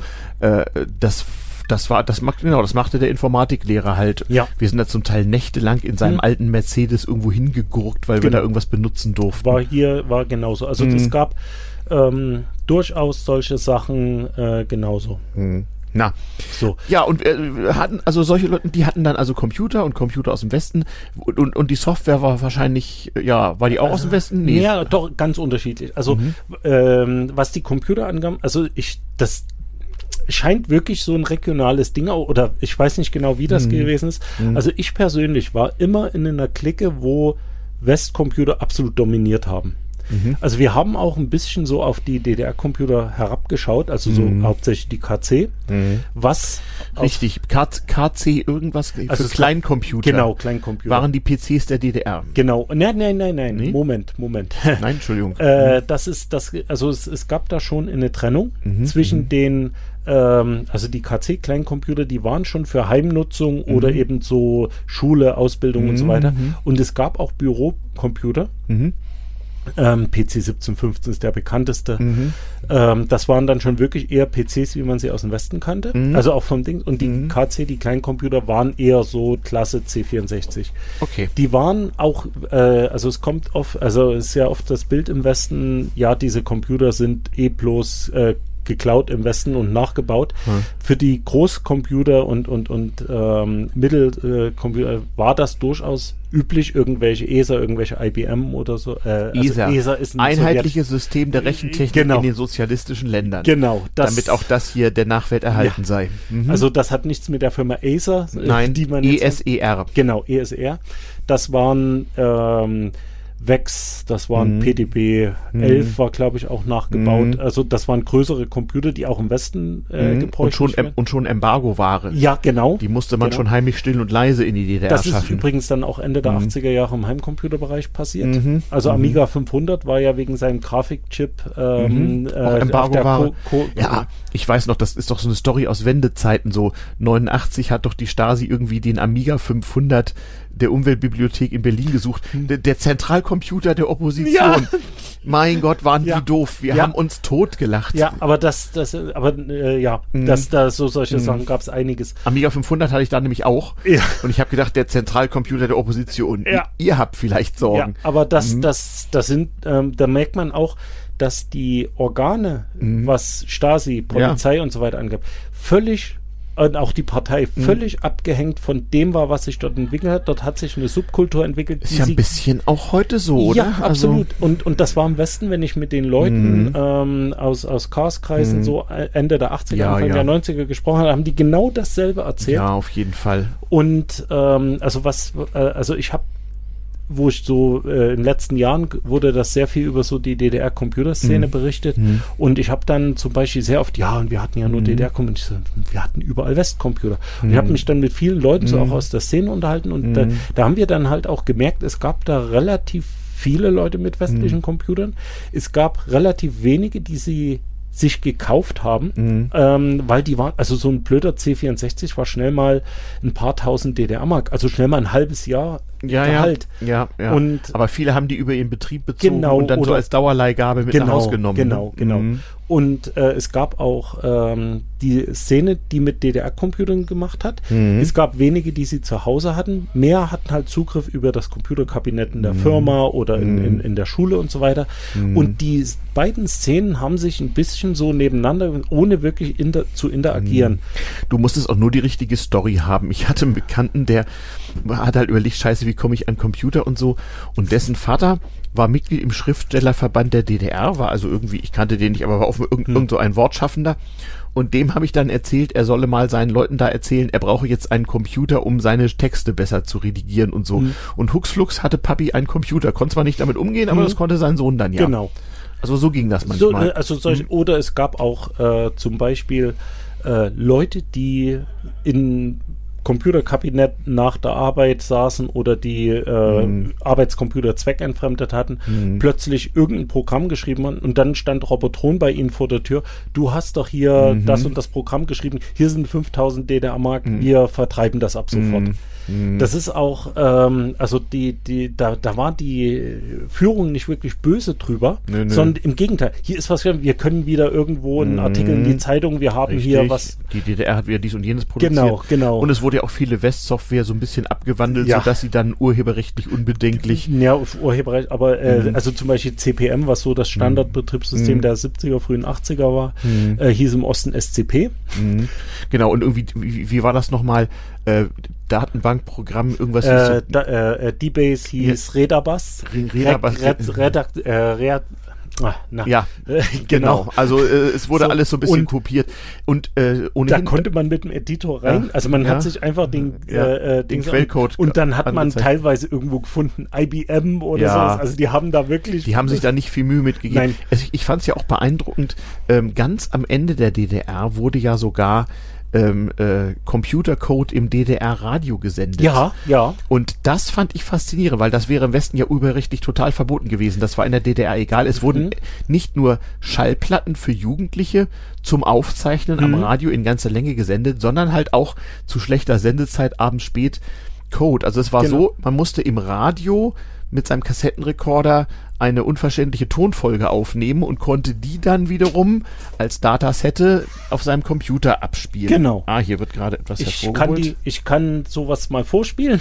Ah, sehr gut, ja. Das- wir, wir sind ja im akustischen Medium. Mal Äh, sehen. äh, also das sind, also das war dann wirklich, muss man sich vorstellen. Ähm, also das erste, was du genannt Mhm. hast, nannte sich auf DT64, Mhm. was äh, der Jugendsender war. Mhm. Da gab's Duett Musik für den Rekorder und da wurden komplette Langspielplatten abgespielt, dass man sie aufnehmen konnte. Mhm. Und zwar auch westliche. Genau. also genau. das war Und zwar die neuesten. Also es war auch für uns im Westen eine gute Ja. Sache. Wenn man nah genug an der Grenze wohnte, um äh, DDR-Rundfunk in Stereo zu kriegen, war das eine Idee. Ja. Und, ähm, und jetzt wurde auch Code gesendet. Genau. Und das hörte sich dann in etwa so an. Das haben die tatsächlich über offizielle Mhm. Ja, ja. Radiowellen. Wir hören's. Mhm. Da dachte man, da ich, das hier ist jetzt die Stasi am Werk. Ne? Ja, Wunderschön. ja. Die das- frühen Modems halt. Genau. Mhm. Das ging dann halt teilweise äh, eine halbe Stunde oder so, Mhm. je nachdem wie viele. Ja. Also ich Also da wurde aus. man, genau, also wenn man im Westen erzählt hat, ich höre hier DDR-Rundfunk, dann äh, wo war man, war man wahrscheinlich schwer Genau. verdächtig Ja. irgendwie. Aber, Mhm. aber die Sachen haben wir tatsächlich auch aufgenommen, beziehungsweise Mhm. gleich Radio direkt in ähm, Computer aufgenommen, Mhm. mit dem Hintergedanke, weil ähm, die Kassetten waren teilweise so schlecht, dass wenn die Dropouts hatten, war das Programm kaputt. Und Darum habe ich ja immer Westkassetten. Genau, die Westkassetten war, also das war Mhm. teilweise wirklich nötig. Also es Mhm. war nicht, es war Luxus, aber Mhm. ähm, so. Mhm. Aber ähm, was ich halt auch spannend fand äh, in der DDR, wie gesagt, es gab halt so diese, ähm, also in, äh, insgesamt, äh, was es heute gibt, so diese ganze Maker-Bewegung und so, Mhm. das ist ein Ding, was in der DDR faktisch jeder gemacht hat. Es Mhm. gab halt nichts, Mhm. also musste man selber bauen. Und deswegen war Wissen, um Dinge selber zu machen, Mhm. äh, deutlich Mhm. weiter verbreitet als im Westen und Genau. aber auch äh, Sachen, was man sagen würde, Nischen, Verständnis über Elektronik, Verständnis über äh, teilweise auch Programmieren und so weiter, Mhm. war deutlich weiter verbreitet an ähm, oder zu Mhm. Programmieren dann in den 80ern. Mhm. Es gab dann so ähm, Zeitungen ähm, im Westen auch, wo hier so wie ich äh, Heimwerkerzeitung und so weiter. Mhm. Die waren im Osten ähm, waren da immer drei, vier Seiten drin, wie baue ich diese elektronische Schaltung. Oder Mhm. es gab auch welche, also ähm, wo dann, also wirklich Heimwerkerzeitungen, wo Mhm. dann über mehrere äh, Zeitungen hinweg ein Kleincomputer gebaut wurde. Mhm. Und äh, diese ganze Computerszene, Nerd-Szene war Mhm. auch immer sehr, ähm, ich sag's mal, heute würde man Maker-Szene sagen, das steckte im, in Mhm. der DNA sozusagen Mhm. drin. Und äh, Sachen selber zu bauen, war dort einfach Standard. Also ich, Mhm. es gab zum Beispiel, weil wir hier den ZX Spectrum stehen haben, Mhm. da gibt's ein Joystick-Interface, Kempston Joystick-Interface, Mhm. das, äh, weil der Original keinen Joystick-Anschluss hat, den hat man sich halt selbst gebaut. Den konnte man auch mit DDR ähm, Mhm. äh, äh, äh, Bauteilen bauen. bauen, ja. Die, die, Mhm. die waren ja kompatibel Mhm. Durchaus. und hat das dann gebaut und ich, ich erinnere mich noch an ähm, jemanden, der mir stolz die selbstgebaute Maus mit ja, DDR-Technik. genau, Mäuse-Joysticks äh, Mhm, waren ja, aber bei mhm. dem Kempston, da hatte man dann zum Beispiel de, das Problem, also der ZX Spectrum hat an der Hinterseite eine Messerleiste, wo der Mhm. rangesteckt wird, da, ist, da kommt dann Mhm. halt der Bus raus und was man da halt so braucht und ähm, im Westen ist das Zoll 2,54 Millimeter. Mhm. Im Osten war das aus irgendeinem Grund 2,56. What? Ja, und da hatte man Wieder das. was gelernt. Ja, und da war das Problem, oder war es umgekehrt, ich weiß es nicht mehr. Jedenfalls war das Problem, wenn man fünf äh, Anschlüsse nebeneinander hatte, war Mhm. das nicht das Problem. Hatte man 40, Mhm. waren die letzten Bisschen Ja. versetzt. ja. versetzt und haben einen Kurzschluss gemacht. so, das Alter, heißt, war, war- war, das ein Übertragungs- oder Rechenfehler? ich habe keine ein Ahnung. Rundungsfehler? Ich habe keine Ahnung. Imperial Measures Kill People, auch schon Ja. damals. Genau, und was wir dann Mhm. gemacht haben, war dann zum Beispiel die ähm, Messerleisten in der Mitte durchgesägt und wieder zusammengefügt Mhm. äh, und haben dann dadurch halt diesen Versatz Mhm. Immer auf 10 oder wie viel äh, das Mhm. waren, begrenzt, so dass die keinen Kurzschluss gemacht haben. Mhm. Und so solche Sachen, das war in der Szene damals erstens mehr oder weniger Ja. Argument. Und das hat auch jeder Ja. gemacht. Also jeder, der Ja. einen Computer hat, hat auch wirklich Basteleien gemacht. Das war ja auch einfach im Alltag nötig, nicht nur bei Nerds. Also Ja. ähm, man muss sich das vorstellen, man, also man lebt in einer Wirtschaft, wo, sagen wir mal, kompliziertere Konsumgüter im Prinzip schon in reparaturbedürftig geliefert werden, Das die man erstmal vor. zu Hause in, in gebrauchsfähig zu, zu Ende bauen oder reparieren Ja. musste. Ja. Das war normal. Das, das also, gab, oder wenigstens einstellen musste. Also wenn der Genau, Farbfernseher Fernseher, kam, der war dann nicht so ganz richtig justiert, da musste Genau. man einen kennen, der das konnte. Genau.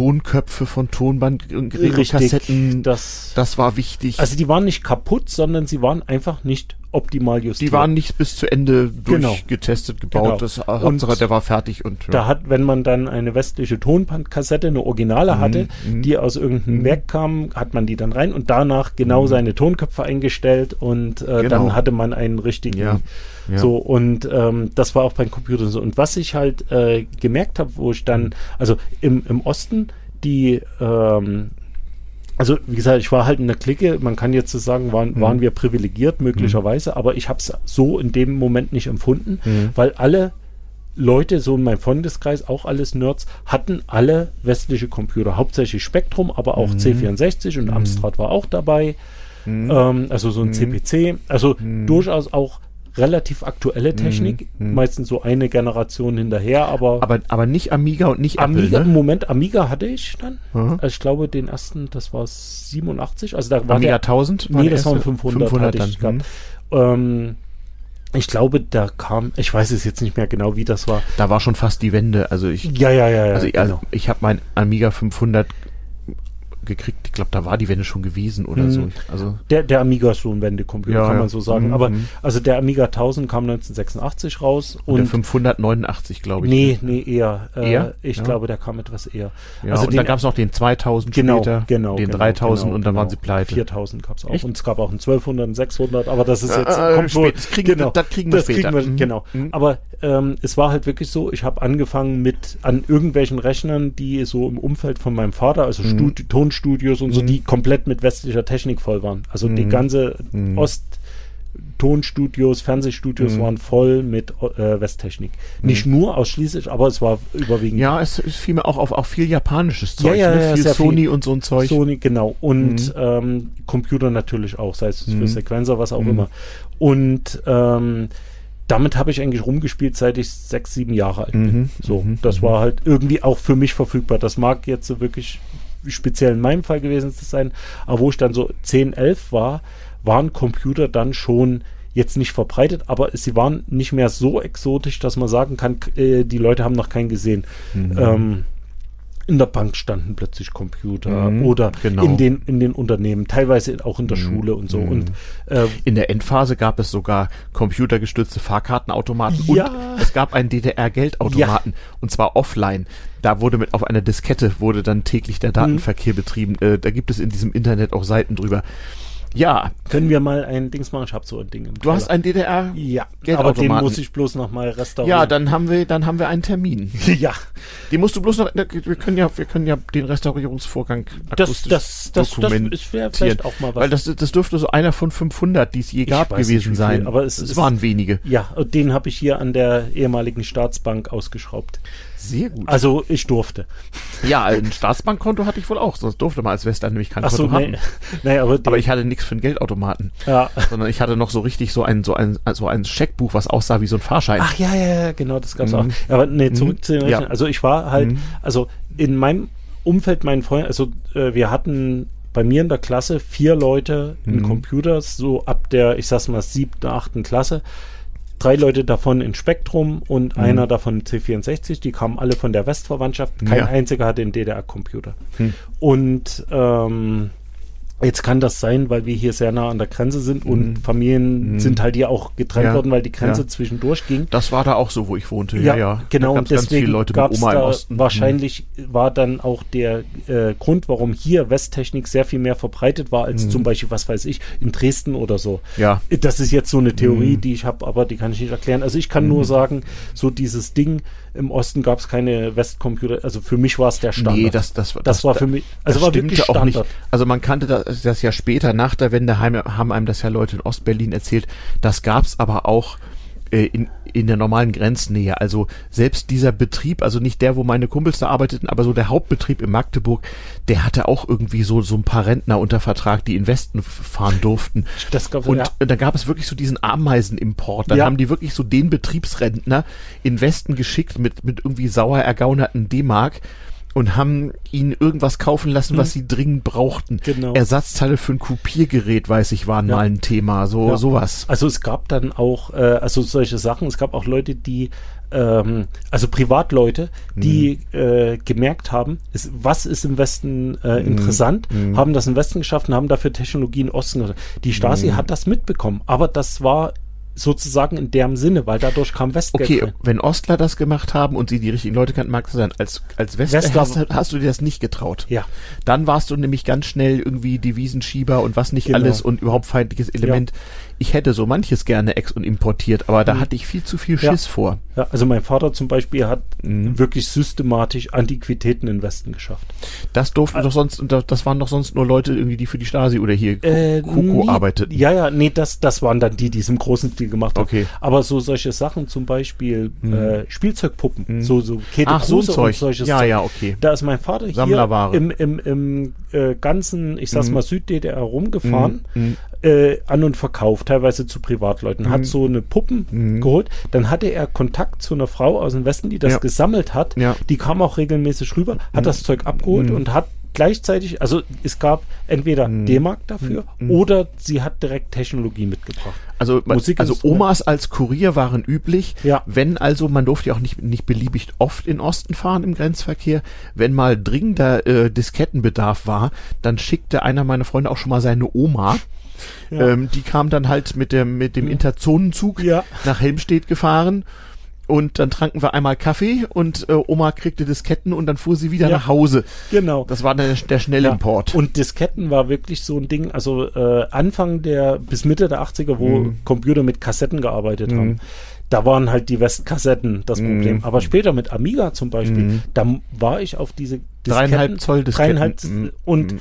äh, damals, also dann so Ende der 80er war der Preis von so einer Diskette hier Gegend, das hat auch ein bisschen sich unterschieden, je nachdem, wo man war, lag bei 20 Mark. Aber Mhm. äh, in Lehrlingsgehalt waren 120 Mark. Das war viel Geld. Das war richtig Ja, viel ja. Geld, genau. Also ich weiß, ich habe mich so stark daran nicht beteiligt, aber ich weiß auch, dass ich unter anderem von dieser Oma, wenn sie schon mal kam, bekam ich immer ein Ostpaket. Also so ein echt fettes so Studentenbedarf, äh, so alles, was man so brauchen konnte. Und da waren zum Teil Sachen drin, die in der DDR begehrt und knapp waren. Aber m- naja, bei, bei dem, was dieser Diskettenhandel abwarf, war das ja kein Problem. Und Oma hatte ja Zeit und wollte sich irgendwie revanchieren. Hm. Und das war dann einfacher, weil oft sind mir diese Ostpakete nämlich an der Grenze ausgeplündert oder weggenommen worden, weil die Grenze das gerne selber wollten. Hm. Ähm, also da waren dann, das war nichts Spektakuläres, aber da waren dann halt irgendwie geräucherte Mettwürste drin Ja. und lauter so Sachen, die auch in der DDR knapp Aus waren. irgendeinem Grund Mhm. Baumkuchen. Ich weiß nicht warum. Baumkuchen war ein Warum? Thema, ja. Ja, äh, waren Ja. die, also mal ganz blöd, alle Leute hier meinten, wir müssen unbedingt in den Westen schicken. Stollen, Christstollen, Christstollen. oder Baumkuchen. Ja. Warum ist das im Westen tatsächlich? Also der war im? Westen selten. Es gab Ja. den in so Konditoreien, aber selten. Und es war offenbar etwas, wo man in der DDR wenigstens rankam und was Hm. im Westen irgendwie beliebt war. Genau, Dresdner Christstollen, den gab es auch schon manchmal im, im Westhandel zu kaufen. Aber ja, sowas. Ähm, also ich weiß gar nicht genau, ich habe mich ja wie gesagt mehr für so industrielle Formgestaltung interessiert. Da musste man zum Beispiel Leute haben, du durftest als Wester in der DDR kein Porzellan kaufen und mitnehmen. Okay. Also musste man jemanden haben, der das machte oder noch besser jemanden äh, kennen, der eine Verkäuferin kannte, der einem eine Quittung für Steingut geschrieben hat. Denn, denn die Zöllner waren da viel zu dumm zu, das auseinanderzuhalten. Und dann hat man das halt mitnehmen dürfen. Okay. Also das war auf dem Niveau. Ja, Ja, also, also- es, aber es gab halt auch Leute, ich habe dann auch mal Autobatterien oder sowas mitgebracht. Es gab auch Leute, die haben dann wirklich eine Weile gesucht und haben so Dinge, die man brauchen konnte, mitgebracht. Also ich hatte nun auch nicht so viel zu verschenken irgendwie und für meine Autoschraubereien. Ich bekam schon mal zum Beispiel sehr, sehr gutes, auch in der DDR gesuchtes tschechisches Schraubenschlüsselwerkzeug und so mal mitgebracht. Da hatten die mit Sicherheit ein paar Wochen nachgucken müssen, wo sie das rankriegen. Aber man, man wollte es sich ja nicht lumpen lassen. Und da haben natürlich die DDR-Zöllner also Stielaugen gemacht, wenn nicht damit, was haben sie denn in der DDR gekauft und Ja. wovon überhaupt, du musst ja auch mal nachweisen, wo das Geld her ist. Ja. Das konnte ich ja nun. Ja, aber das ist auch ein spannendes Ding, wenn die äh, Zöllner und so geschaut haben, Mhm. muss man halt auch wissen, die wenigsten der SED-Genossen und auch Mhm. der Polizei oder was waren da wirklich, äh, ich sag's mal, überzeugt, dass es in dem Staat richtig ist. Die haben die Probleme genauso gesehen. Sie hatten sie ja persönlich selbst, Ja. aber da sind wir wieder bei diesen Wohlverhaltenssymbolen. Ähm, die haben sich auch gegenseitig kontrolliert und, äh, Ja. und äh, das war auch nochmal eine andere Nummer. Also die Abfertigung im kleinen Grenzverkehr war, diente ja auch der Einschüchterung und Abschreckung äh, von Westlern, die da allzu aktiv waren. Ähm, und man weiß, man weiß es ja auch heute, damals wurde es nur vermutet, die Grenz, das Grenzabfertigungspersonal war, die waren alle bei der Stasi, die hatten zwar eine. Grenztruppenuniform, waren aber Stasi, bei, beim Zoll nicht. Und die waren auch in der Tat nicht immer die hellsten, um das mal so zu sagen. Ich hatte zum Beispiel bei meiner Ente ein Autoradio, den man nicht ansah, wenn da eine äh, Kassette drin war. So konnte ich immer eine bespielte Kassette mitnehmen.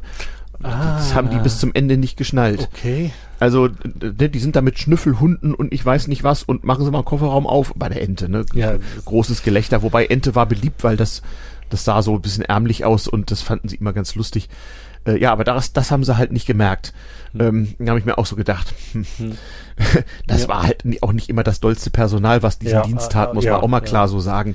Aber die haben, die wollten halt dafür sorgen, so mit ihrem unfreundlichen Auftreten oder mal freundlich, mal unfreundlich, es war immer unsicher mit ihrer Nazi-Uniform da und mit ihrem ganzen Gehabe, dass, die, die, dass man doch jetzt bitte in, ins Ausland fährt und sich zu benehmen hätte. Genau. Und, und Also wir sind hier die Chefs. Also Ja, ja, ja. ja. Ja, das, genau. Das, Genau. genau. So Da ist- kann ich mir vorstellen. Mhm. Und die, äh, umgekehrt, äh, im, ich sag's mal im Inland, Mhm. da wusste man mehr oder weniger, ha, genau, ja, der Polizist dort, der Mhm. muss das und das und das vertreten, Mhm. weil das ist Mhm. sein Job. Mhm. Und wenn er es nicht macht, ist er nicht in dem Job oder Mhm. äh, so. Umgekehrt wusste der Haar genau, Mhm. ich, äh, also ich jetzt, Mhm. im, wenn ich Mhm. mit ihm rede, werde ihm nicht das und das und das an den. Kopf werfen oder so. Nö. Und wenn man das tut, dann muss man sehen. Aber im. Großen und Ganzen muss man sagen, dass die, die, die äh, Machtorgane eigentlich genauso wussten, das ist alles blöd und, Mhm. und, und die ganz oben Ja. wussten es und die hatten die Zahlen Mhm. und die ganz unten wussten, weil sie lebten in dem Ding.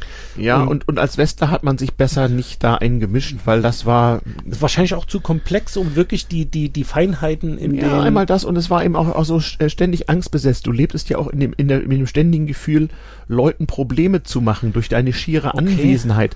Also Beispiel, du gehst mit deinen Ostfreunden irgendwo fein essen. Konnten wir uns ja leisten. Wenn du zufällig bei irgendwelchen anderen Leuten, die jetzt sich mal zu, zu einer Geburtstagsfeier äh, äh, das nun ergattert hatten, an den Tisch gesetzt wurdest, dann war deren Abend unter Umständen gelaufen, weil da waren ja Westleute am Tisch und da musste man ja aufpassen und oh, es war Mhm. also Aber ich glaube, das ist mehr Schere im Kopf gewesen, als Mhm. dass es wirklich, also zumindest Ja. Ende der 80er Jahre wirklich noch Ja. relevant war. Ja, also man fühlte sich da immer ein bisschen unwohl. Und das war, glaube ich, auch gewollt. Ja, das war auch gewollt. Äh, So sehr, so sehr es nötig war, ähm, das war so ein, ein Vertrag, den den die DDR am liebsten nicht unterschrieben hätte. Eigentlich galt der übrigens auch für Ostler, das wurde natürlich nie umgesetzt. Ähm, und man hat nach Kräften gesehen, dass das möglichst nicht passierte. Vor allem war denen suspekt, dass Leute unterhalb des Rentenalters sich irgendwo für die, irgendwie für den Osten interessieren. Das war Hm. schon mal äh, sehr, sehr fragwürdig. Was es aber nie gegeben hat, das, da habe ich aber drauf gewartet, waren so Anwerbeversuche. Wollen sie nicht mal was für den Frieden tun und so? Was ich sonst so, was sonst Hm. öfter mal passierte bei Westlern, die in den Osten fuhren, irgendwie Okay. überhaupt nicht. Wohl einmal so ein Einschüchterungsding, das ja, und dann, äh, was ich, so der Versuch, mir einen Ladendiebstahl anzuhängen und so, Okay. das waren so die Standard-Stasi-Methoden, die kannte man aber. Und da wusste man, hm, na klar, da passierte dann auch irg- irgendwie nichts, aber äh, ich wüsste nicht, ich habe mich jetzt nie an diesem Stasi-Akten-Ding groß beteiligt, ich wüsste nicht, dass es irgendwelche Konsequenzen gehabt hat, was wir da taten, weil wie du sagst, das war dann schon Alltag, also Kleincomputer und Disketten und Kassetten und Software, das war kein, das war nichts, nichts Kriminelles Nee, irgendwie. im Gegenteil, sie waren froh, dass es Leute, Mhm. dass es diese Ameisenarmee gab, die das reingebracht hat, Mhm. weil sie selbst konnten es nicht äh, leisten. Mhm. Und wir hatten hier Mhm. in Plauen, gab es einen Computerclub im Seehaus, also Mhm. das war halt so ein Jugendclub, der Mhm. war staatlich organisiert, Mhm. aber da war nicht jetzt irgendwie Propaganda drin, da Mhm. waren keine großen roten Fahnen irgendwo, Nee, nee. sondern der Club hatte ein ZX Spectrum, Mhm. Das war, den hatten die normal gekauft, wie du es vor uns Mhm, gesagt ja, hast. Es mhm, war nicht das mhm, Problem. Da sind halt mhm. mal 2000 Mark äh, für so ein Spektrum aufgetrieben worden, weil es gab, der Club hat keine Oma, die was schickt. Mhm. Aber der ist da halt losgegangen und hat sowas gekauft. Mhm. Äh, es war auch üblich, also die, äh, ein guter Teil der Versorgung mit solchen Sachen wie Computern und so liefen über die Kleinanzeigen Mhm. beziehungsweise Secondhand-Läden. Damals An, und Verkauf, A und V, An und Verkauf, Genau. ja genau. Hm. Das wird, das ist ein Wort, was im Osten noch sehr oft Gibt's heute noch. Ja, ja, ja, ja, Geh mal zum A und V. Wie gesagt, da konntest du ja auch, wenn du mal Ostmark brauchtest, konntest du ja auch Disketten ei- einzeln Ja, ja, ab, abgeben und dann hast du dann einen DDR-Huni für gekriegt. Genau. Ohne Fragen. Genau, Also für DDR-Verhältnisse erstaunlich erfrischend unkompliziert. Ja, also der Ja. A- die ANV, das war äh, wirklich ein, ein Netz, das gab es in Mhm. jeder Stadt. Mhm. Dort gab es Klamotten, dort gab es äh, also Genau, alles- Elektronik, Vide Elektronik, Videorekorder, äh, VHS-Kassetten. alles eigentlich. Ja. So Mhm. und und äh, das war für uns, also wenn ich irgendwie, also so die die, Mhm. die Nerds, was es Mhm. hier so war, Mhm. ähm, war das eigentlich so zweimal die Woche in ANV gucken, was da so rumlag, weil es war halt auch kein Mhm. Warenangebot, wie man es von einem normalen Laden, es gab halt, was es gerade gab. Das, Mhm. das konnte sein, dass Was für Leute haben da eigentlich gearbeitet? ähm, ich weiß nicht, wem das äh, diese Kette unterstand. Keine Ahnung, ob das HO oder Konsum war. Mhm. Keine Ahnung. Ähm, das waren mehr oder weniger normale Leute, aber die ähm, waren schon auch ein bisschen privilegiert, weil die haben natürlich das als Die besten Sachen hatten sie als genau. Rückware, ja, ja. Und ähm, ich weiß auch von Leuten, die ähm, jetzt hier nicht in Plauen, sondern in Mhm. Leipzig gearbeitet Mhm. haben und die haben natürlich auch so eine Sachen wie ähm, äh, äh, wenn man gesagt hat, hier, was weiß ich, ich brauche um ähm, bei mir am Hausbau äh, brauche ich noch das und das, äh, ist Mhm. im freien Handel nicht zu kriegen. Mhm. Wir brauchen äh, ich wüsste, wo ich es herkriege, aber der möchte gern einen äh, tragbaren Stereo-Rekorder Mhm. haben für die Tochter, die Mhm. hat bald Jugendweihe. Mhm. Und dann ist man zu denen hingegangen und gesagt, hier, wenn du mal sowas Mhm. reinkriegst in der Richtung, äh, nehme ich, äh, Mhm. ich gebe dir 50 Mark extra. Mhm. Und Mhm. also das, das, das war sehr viel unterm Tisch und Mhm. die, das war eigentlich ein, ein Warenkreislauf neben dem offiziellen. Also die, Mhm. dort hat der Kapitalismus Mhm. sehr gut funktioniert Mhm. und auch ähm, so in der ganzen Mhm. Computerbranche war das ähnlich. Also ich, ich weiß, ich habe die immer nur, ich bin da selten reingegangen, aber meine Freunde gingen da öfter hin.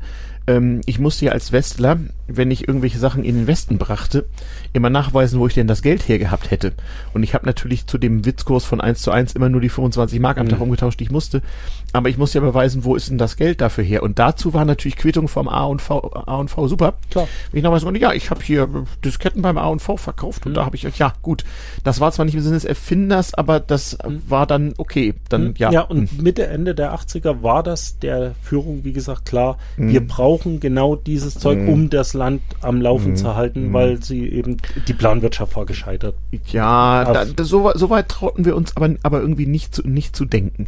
Also ich habe ja das, das endgültig, also das ganz am Ende 89 nicht mitgekriegt, da war ich nämlich als Student dann schon nach Schweden verschwunden. Aber im Sommer 88 gab es für mich so die ersten Anzeichen dafür, dass die allgemeine Autorität bröselt. Und zu dem Zeitpunkt nahmen dann die schwunghaften Geschäfte bei uns auch im Kleincomputerbereich schon einen solchen Umfang an, dass wir täglich damit rechneten, dass es jetzt Ärger gibt. Okay.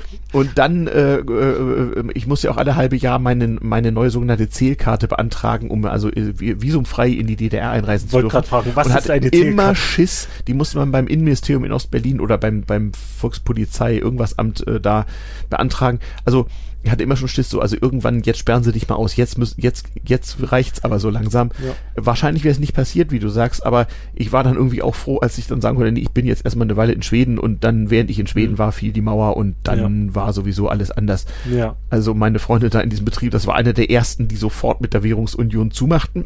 Hm. Und ähm, was aber okay war, weil das waren alles so Leute, äh, die, die nicht, ja, ob sie nicht studieren durften, jedenfalls für, das, für die das mit dem Studium nicht in Frage kam. Und die wurden dann also alle mit 25 nochmal Erstsemester Student in E-Technik oder irgendwas, Ah, okay. äh, weil dann durften sie ja plötzlich und waren ja sowieso arbeitslos und dann habe ich gesagt, ja, dann Ja, und die sagten, was kann ich Und dann habe ich gesagt, ist doch egal, du bist doch hier um die Ecke, studier doch in Braunschweig Ja, E-Technik. klar. das haben die dann halt einfach gemacht. Hm. Ja, so kam das dann halt. Und dann habe ich, ja, einige habe ich aus den Augen verloren, andere erst viel später. Ganz wenig, ganz wenige laufen mir heute noch mal so in diesem Internet über den Mhm. Weg, aber die sind ja nun auch schon im fortgeschrittenen Alter, Ja. so lange älter als ich, die sind inzwischen Ja. fast im Rentenalter. Ja. Ja gut, also was äh, vielleicht noch ein Ding Mhm. ist, also ein Punkt, den ich äh, sehr spannend finde, ist ähm, die, also ich habe vorhin schon gesagt, die Computerclubs, wie gesagt, es gab Mhm. so in den Schulen so Sachen Mhm. und es gab so private äh, Bereiche, Mhm. wie wo ich und meine Freunde, wo wir Mhm. uns, wir haben halt Programme getauscht, Mhm. irgendwer hat von der Oma was gekriegt, irgendwer hat was, also Mhm. ähm, es, es sind ähm, die ganze Computerszene in der DDR hat eigentlich Open Source gemacht. Mhm. Also dieser ganze Hintergedanke Mhm. hier ist ähm, also Copyright oder so. Mhm. Das Die gab's im, im das- das Sozialismus war, nicht. Nee, das war Darum wurden ja auch Schallplatten kopiert genau, ohne Ende. genau. Mhm. Also das war für uns völlig absurd, Mhm. ähm, dass Mhm. man also Mhm. man kann die Kom äh, Programme kopieren. Hä? Mhm. Wa- Was Urheberrecht? Wobei, wobei, das war auch interessant, wo die DDR es ja sehr streng beachtet habe, war bei ihren Exportgeschäften. Man hat diverse Marken geändert Ja. und was nicht alles. Ja, das ähm, einfach um, um nicht im Westen gegen irgendwelche Marken Hm. und Patente zu verstoßen. Das- ja. Da war die DDR sehr genau und die DDR hat auch gewisse Technologie im Westen patentieren und lizenzieren lassen. Ja. Be beispielsweise hier LCD-Displays sind eine DDR-Erfindung. Die DDR konnte es bloß nicht vermarkten. richtig, da gibt es einiges, was und das, da da gab es also extra Unternehmen im Westen, die haben sowas dann lizenziert Mhm. und so. Aber innerhalb de, der sozialistischen Länder war einfach Copyright kein Ja. Thema. Und da wurden zum Beispiel auch Bücher aus dem Westen, die im Osten erscheinen durften, wurden einfach gedruckt. Genau, Ende. das war überhaupt kein Ding. Ja. Ja, und was das, äh, also das Mindset der Computerszene Mhm. war überhaupt nicht so im Sinne, jo, dann, also so, so. nee, nee, sharing is caring. Genau, so. Mhm. genau. Und Mhm. ähm, genau, kopieren das, ist gut. Genau, und das Mhm. war auch für äh, Hardware bauen, das war für alles Mögliche, was dort war. Und auch die DDR-Heimcomputer, wenn Mhm. man die sich anguckt, die sind von vorn von Anfang an, die kamen mit dem Schaltplan, mhm. die kamen mit ja. äh, Code-Listings und, und, und, alles ja. mögliche Zeug. Die Module waren offengelegt. Es war alles zum Kopieren gedacht. Ja, und auch zum Verändern, zum Basteln, mhm. zum Hacken. Mhm. Also diese, diese, mhm. dieser Gedanke, mhm. ich habe ein Gerät, was ich nach meinen Dings verändern kann, war dort im ganzen System eingebaut. Naja, man ging ja auch davon aus, dass wenn man sowas mal hatte, dass man auch jahrelang mit diesem Gerät klarkommen müsse. Ist also so wahr? wie im Westen, hm. dass man sich gefälligst alle zwei Jahre einen neuen Computer zu kaufen hat. Auf den Gedanken kam ja keiner. Nee, nee überhaupt nicht. Nee. Im Gegenteil, also die, wenn, also ich habe zum Beispiel, also ich habe die DDR-Computer in der DDR nie ernst genommen. Nicht? War blödes okay. DDR-Zeug und das war, ja. das stinkt, das guckt man nicht hm. an. Das Einzige, was ich hatte, war ein Robotron-Präsident. Oh ja, war? ja, die, die Schreibmaschine hier. Nee, Oder der, nee das der, war ein der, Nadeldrucker. Ich wollte gerade sagen, der Nadeldrucker, der auch, ich Den weiß gar nicht, auch im Westen. Ja, ja, genau. Aber der Robotron-Präsident war natürlich aus dem Osten sehr viel cooler. Ja. Der hatte auch so ein goldenes Präsident-Label. Ja, mhm. da, da kann ich mich noch, ja, genau, mhm. hast recht. Mhm. Äh, nee, für, also ich habe die Sachen nie wirklich ernst genommen im Sinne von, dass da te spannende Technik drin war, was, mhm. muss ich sagen, auch ein Fehler war. Mhm. Also ich habe, also leider, äh, ein Freund hatte keine Zeit hier mit dran teilzunehmen. Der war nämlich von der KC-Fraktion. Mhm, Kleincomputer? Ja, Kleincomputer, also KC85. Mhm. Und äh, der hat da, äh, also dort gab es auch eine Szene, die wirklich sehr tief eingestiegen ist, die mhm. dort auch mhm. sehr viele Sachen, was man heute als Hacking bezeichnet. Ich wollte sagen, machen. tief eingestiegen im Sinne von Assembler und so. Ja, und auch, äh, ich löte jetzt mal dort noch das und das rein und irgendwie, ich baue noch eine Platine, dann tut mhm. das Ding das und das mhm. und das waren so, an sowas erinnere ich mich auch an spannende Abende, so nach ja. so Lötversuche, wo so End oder Weder. Genau. Entweder es klappt jetzt oder der Chip ist kaputt. Genau. so, Und so ein Chip kaputt heißt in der DDR unter Umständen, ja, ich kann das ein Vierteljahr äh, ja. nicht mehr benutzen, weil so lange brauche ich, bis ich den wieder aufgetrieben habe. Ja, oder jemand aus dem Westen muss. Genau, ja, oder ist, das. Ist alles, genau. ist alles so furchtbar. So, und, ja. und dieser Spirit da, mhm. äh, dass diese äh, Sachen, also die waren auch äh, nicht so rund wie die aus dem Westen, sondern mhm. die hatten Ecken und Kanten, wie du vorhin äh, beschrieben hast, mit mhm. den Kassettenrekorder und dem Fernseher, den man mhm. erstmal einstellen musste. Mhm. So ähnlich war das auch bei den Computern, mhm. dass die halt, äh, sie haben erstens keine Schranken aufgemacht, dass man sich damit befasst, dass mhm. man in die Tiefe geht. Im Gegenteil. Mhm. mhm. Also vom ganzen Mindset des mhm. Herstellers her. Mhm. Die waren reparierbar vom ganzen Design ja. her. Sie waren langlebiger vom Design her. Und ähm, ich hatte halt auch ähm, einfach hier und da Unzulänglichkeiten, wo ich gemerkt habe, ich bin mächtig genug, die zu lösen. Mhm. Und habe damit dann auch so dieses, äh, ich sag's mal, das C64-Feeling. Ich leg meine Diskette ein, starte mein Spiel, Dattel und nach drei Jahren äh, ist der C64 oll, weil dann mhm. kam der Amiga und man muss mhm. damit spielen da hatte man, ähm, also auch mit dem Spektrum, die ganzen äh, Klons, mhm. die es da gibt, die im mhm. Osten entstanden sind, also mhm. in der DDR, im, im, im äh, Sowjetunion, in, in mhm. Tschechien, in, sehr schön. In Ungarn, in Ungarn so, sogar genau. in Rumänien gab es PC-Klone, ja, ja, ja, später gelernt. Ja, ja, ja. Und mhm. ähm, da war, da, also diese, die, äh, ich würde an vielen Stellen sogar behaupten, dass das fachliche Wissen von vielen Leuten aus dem Osten, weil sie eben gezwungen mhm. waren, sich mit dem Mist zu, mhm. sehr viel äh, tiefer war, als was man in. Ja, sehr viel grundlegender. Ja. Das hast du ja auch gemerkt. Nach der Wende haben die Osthacker binnen zwei Jahren aufgeholt. Es war überhaupt ja. kein Problem. Ja. Ja, weil einfach das, äh, das gesamte Methodenwissen war ja vorhanden. Genau. Und mhm. das Witzige, um mal hier, der Club, also mhm. wir hatten bei uns im Computerclub, mhm. äh, ich war damals zu jung, man hat mir nicht wirklich viel davon erzählt. Ja, ich, ich kenne das Gefühl, das hatte ja, ich später auch. Mhm. So, aber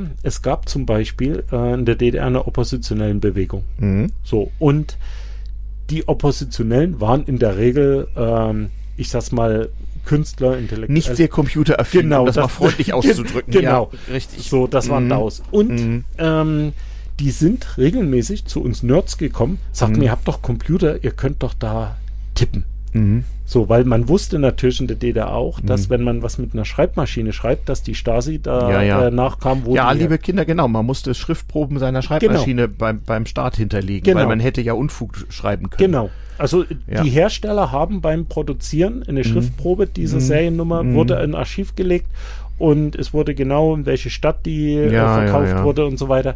Und das wusste die Opposition und mhm. ähm, es gab in Plauen in einer mhm. oppositionellen Gruppe, mhm. jetzt nicht irgendwie, dass man sagt, das ist so der harte Untergrund, aber die haben so eine Art Zeitung rausgegeben. Also eine kleine, also ich würde heute sagen, eher so eine Flugblattsammlung.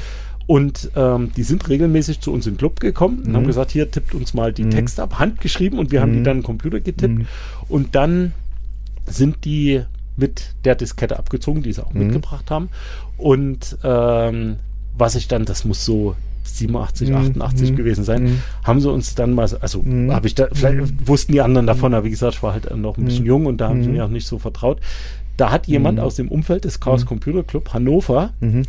Da ist das hingegangen Mhm. und die haben das ausgedruckt Mhm. und irgendwie vervielfältigt und das kam dann als Bündel Papier zurück in die DDR. Wie ich, haben weiß, Sie denn das gemacht? ich habe keine Ahnung. das war ja auch ein bisschen aufwendig, das hätte man Ja. aber schon einfacher haben können. aber äh, Hm. es ist, Hm. es war, äh, Aber ja, aber interessant, was du sagst. Also Menschen sind zu den Nerds gekommen, einfach nur um einen Text digitalisieren genau. zu lassen. Und gleichzeitig gab es Mhm. Nerds im Westen, Mhm. also äh, Ja. zufällig.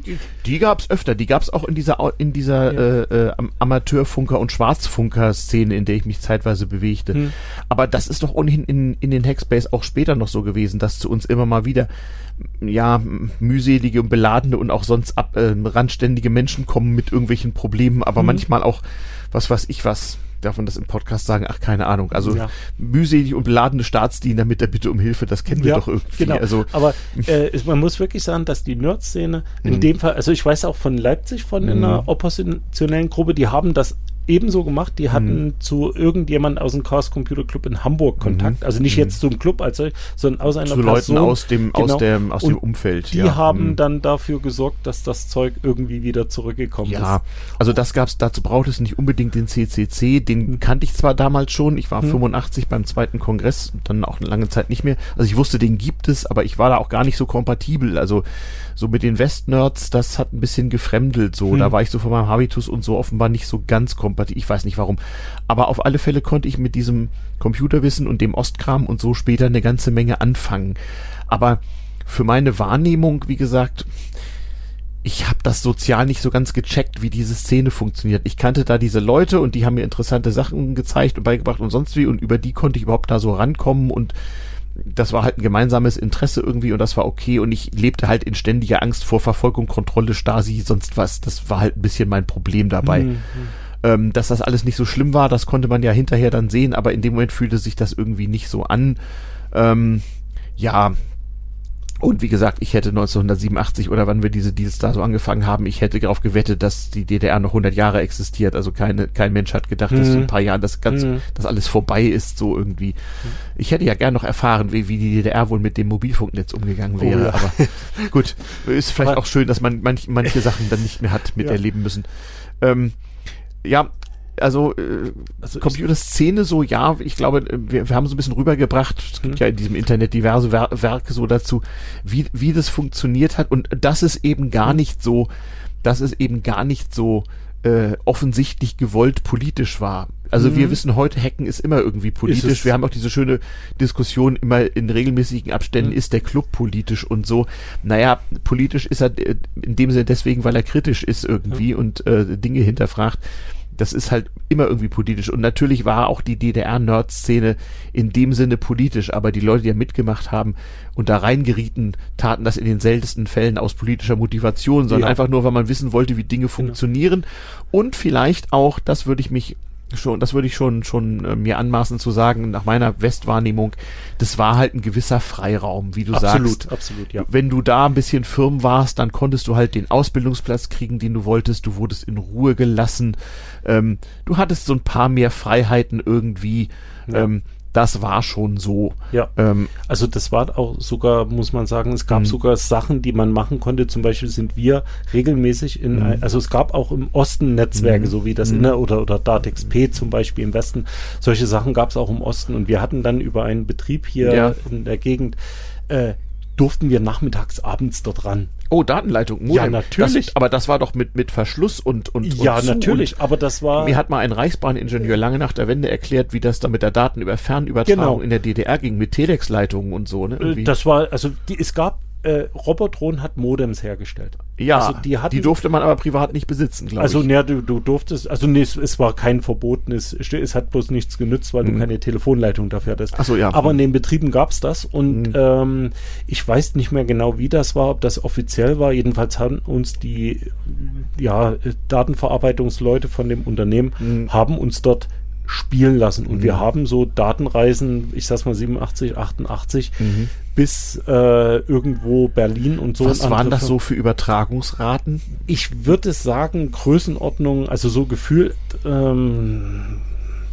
ja, 9K6, äh, also 9, immerhin. Also das denke ich jetzt mal so. Okay, also schon mehr als der Fernschreiber so. Ja, auf alle also, Fälle. Also das war aha. so und und ähm, es gab verschiedene Netzwerktechnologien, das würde jetzt äh, mhm. auf.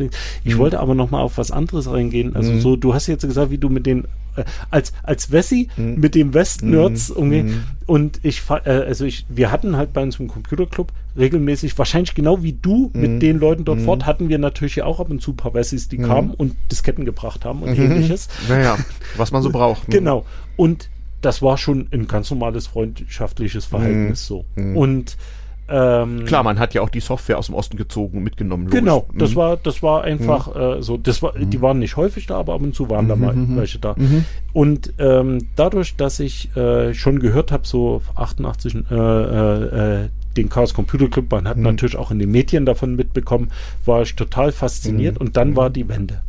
9. November und dann höre ich sowas, es gibt einen Kongress in Hamburg. Ja, war das schon, war dann schon, Ham, ja? Ja, Hamburg, Eidelstädter Bürgerhaus. Ja, ich denke, Aber es gab doch erstmal den, den, den berühmten, wo ich nicht war, weil ich in Schweden war, im Februar genau. 90 im Osten. Ja. In Ostberlin, im genau. Haus der jungen Talente. Genau. Da gibt's ja diverse, heute noch prominente CCCler, die davon erzählen konnten. Da war ich in Schweden, ja. habe ich nicht mitgekriegt. Ja. Von diesem Ereignis habe ich aber Monate später gehört. Das war genau. offensichtlich so relevant. Ja, das war, dort hm. war ich nicht. Ich war aber beim Treffen in mhm. Hamburg. Ich, das mhm. war nicht der Kongress. Das, mein, mhm. Also das war gleich im November irgendwann, ich weiß nicht mehr jetzt genau, mhm. irgendwann Mitte, Ende November 89, mhm. mit meinem Vater im Moskwitsch nach Hamburg gefahren, um diese Leute, von denen man immer mal gehört hat, dort gehen die Disketten hin, mhm. mal zu treffen. Also es war, mhm. es war Hannover, die haben gesagt, nee, in Hamburg treffen wir uns. Aha. Und dann okay. bin ich, bin ich wirklich mit meinem Vater, wir haben auch viel Verwandtschaft in Hamburg, deswegen mhm. war das, also mhm. die über das Überreden nicht so schwer, mhm. sind wir da hochgefahren und dann treffe ich die Leute, ja, die waren alle irgendwie ein bisschen schick gekleidet, also mhm. als Nerds für mich, für, also sahen die halt alle schick gekleidet aus. Ähm, und aber ich war sofort zu Hause. Mhm. Während ich mit anderen Wessis wirklich mhm. in, also gefremdelt, wie du mhm. gesagt hast, also da mhm. hatte ich wirklich so ein Problem mit den, mhm. also gerade hier ist halt Bayern um die Ecke, das ist vielleicht auch mhm. nochmal ein Kulturschock anderer Art, aber ähm, ich kam da mit der Art nicht klar, ich kam nicht mit Dings und ich komme in Hamburg zu den Nerds und ich war zu Hause. Mhm. Da gab es keinerlei irgendwie, mhm. äh, dass ich mich unwohl gefühlt habe, fremd mhm. gefühlt habe. Es war sofort irgendwie, die ticken wie ich. Ja. Also das war, äh, also mhm. muss ich sagen, heute, mhm. äh, äh also 30 Jahre später mhm. oder über drei, absolut faszinierend, wie in eine Szene im Westen so sein konnte wie das, was ich hier lokal erlebt habe, obwohl es komplett andere ähm, Voraussetzungen gesellschaftlich und auch von dem, was es gibt, äh, also jetzt, ich sag mal, ökonomisch und so. Und das war also für mich in, in, in ähm, ich weiß nicht, ich hatte Angst, dorthin zu fahren im Sinne von, du, die werden dich eh nicht ernst nehmen und mhm. äh, du, äh, also was die eh nicht verstehen, die werden so viel mehr wissen und so. Nö, das war absolut auf Augenhöhe, das war in, äh, also für mich wirklich so, okay, da gehöre ich jetzt dazu. Mhm. Und das war für mich so boah, einfach nur geplättet und mhm. äh, dann dort viel Zeit verbracht und mhm. wie es halt so war. Dann später in Göttingen studiert und von mhm. dort nach Hannover ist ja ein mhm. Katzensprung. Mhm. Äh, auch sehr viel in Hamburg gewesen. Und, mhm. ähm, und so kam das dann. Und so, so, so ist man dann im Clubumfeld ja. gelandet. Ja. ja, das war ja äh, das ist bei mir ja ganz anders verlaufen. Ich hatte da ja so meine Clubpause, nachdem ich dann ja jahrelang äh, überwiegend in Schweden wohnte und mein Studium fertig machte und so ähm, und meine, meine ganzen DDR-Freunde dann halt in den Nachwendewirren zerstreut wurden. Mhm. Also einer landete zufällig in Rostock, da hatte man dann noch Kontakt, da konnte man von Schweden aus mal ganz gut hinkommen oder umgekehrt. Äh, aber äh, ja, dann das war ein bisschen das Dumme an der Sache, das zerstreute sich. Und als ich dann ja. nach Deutschland zurückkehrte, ähm, ja, hatte es sich zerstreut und ich hatte auch so ein bisschen den Anschluss verloren. Also es hat dann, ich bin dann 94 nach Berlin gezogen und da ging es dann halt langsam wieder los mit Chaos und Nerd Mhm. und Rechnern und überhaupt so. Das Mhm. war ja auch eine etwas schwierige Zeit, so das war auch so der Übergang nicht. Ähm, also so so richtig so Linux gab's noch nicht und mit den so, also ähm, die Amigas waren so langsam am Ende angekommen und ja, Man es gab dann das, 2 äh, Ja. experimentiert. ja, es das war, es war eine ziemliche Übergangszeit, wo sich einfach auch damals noch das Internet, wie wir es heute kennen, fing so langsam an. Also es hat sich damals die Szene einfach umsortiert und auch fragmentiert. Es Mhm. gab die Leute, die äh, sofort dachten, okay, ah, dieses Internet, der neue heiße, heiße Scheiß. Da gab es die, die sagten, gern, wir haben doch seit Jahren Usenet, was wollt ihr denn? Dann gab es die, die sich eben, wie du sagst, mit freier Software und so den Vorläufern Mhm. von Linux so beschäftigten, während andere froh waren, dass endlich mal Windows 95 raus war und man das halbwegs benutzen konnte. Mhm. Im Gegensatz zu davor, dann die Amiga-Leute ärgerten sich, dass das so langsam abstarb. Apple war in Deutschland für ein völlig unmögliches Ding wegen völlig idiotischer Preispolitik. Also es war Ja. so teuer, dass kein vernünftiger Mensch äh, das benutzt hat, außer ein paar echte Freaks so. Mhm. Und so lief, lief das und fiel das so ein bisschen auseinander. Und bei mir hat's also ehrlich gesagt mit dem Wiederanlaufen des Chaos und Nerdtums so bis Ende der 90er Jahre gedauert, Hm. bis ich wieder so, Ja. so vernetzt war irgendwie. Also ich fand das, äh, also ich bin da nie wirklich raus. Ich habe natürlich immer mal Mhm. auch andere Sachen angeguckt, aber äh, ich war halt dann an der Uni, dort mit Solaris Mhm. gearbeitet und so weiter. Und Ja, dann, genau, stimmt. Solaris, die Pizzaschachteln, Genau, stimmt. genau. Das war, genau, das war so ein Ding. Ich hatte dann in, in Berlin einen Freund, der arbeitete an der TU mit sowas, der macht irgendwie, ich glaube, Bilderkennung bei Röntgenbildern oder irgend Ja, sowas. Das war damals das war also äh, ja. die, die unglaublichste Hightech und das, Ja. das scheiterte auch immer an Hardware-Mängeln, weil Bildverarbeitung ist halt der Endgegner damals gewesen bei der damaligen Hardware so. Und da bin ich dann auch mal wieder ich glaube, ins damalige Haus am Kölnischen Park zum Kongress gegangen, der damals auch so zwischen den Jahren war, aber glaube ich nur drei Tage oder ja, ja, so. der war kürzer. Und es gab Tagestickets und da bin ich da mal hingegangen. Genau, und da waren wir ja auch bloß 500, 800 Leute beim Kongress im Ja, Haus aber Kölschen immerhin, Park. niemand hat gedacht, dass jemals so Ja, viele Leute einen Kongress stimmt. besuchen könnten. Ja, das stimmt. Vor allen Dingen nicht zwischen Jahren.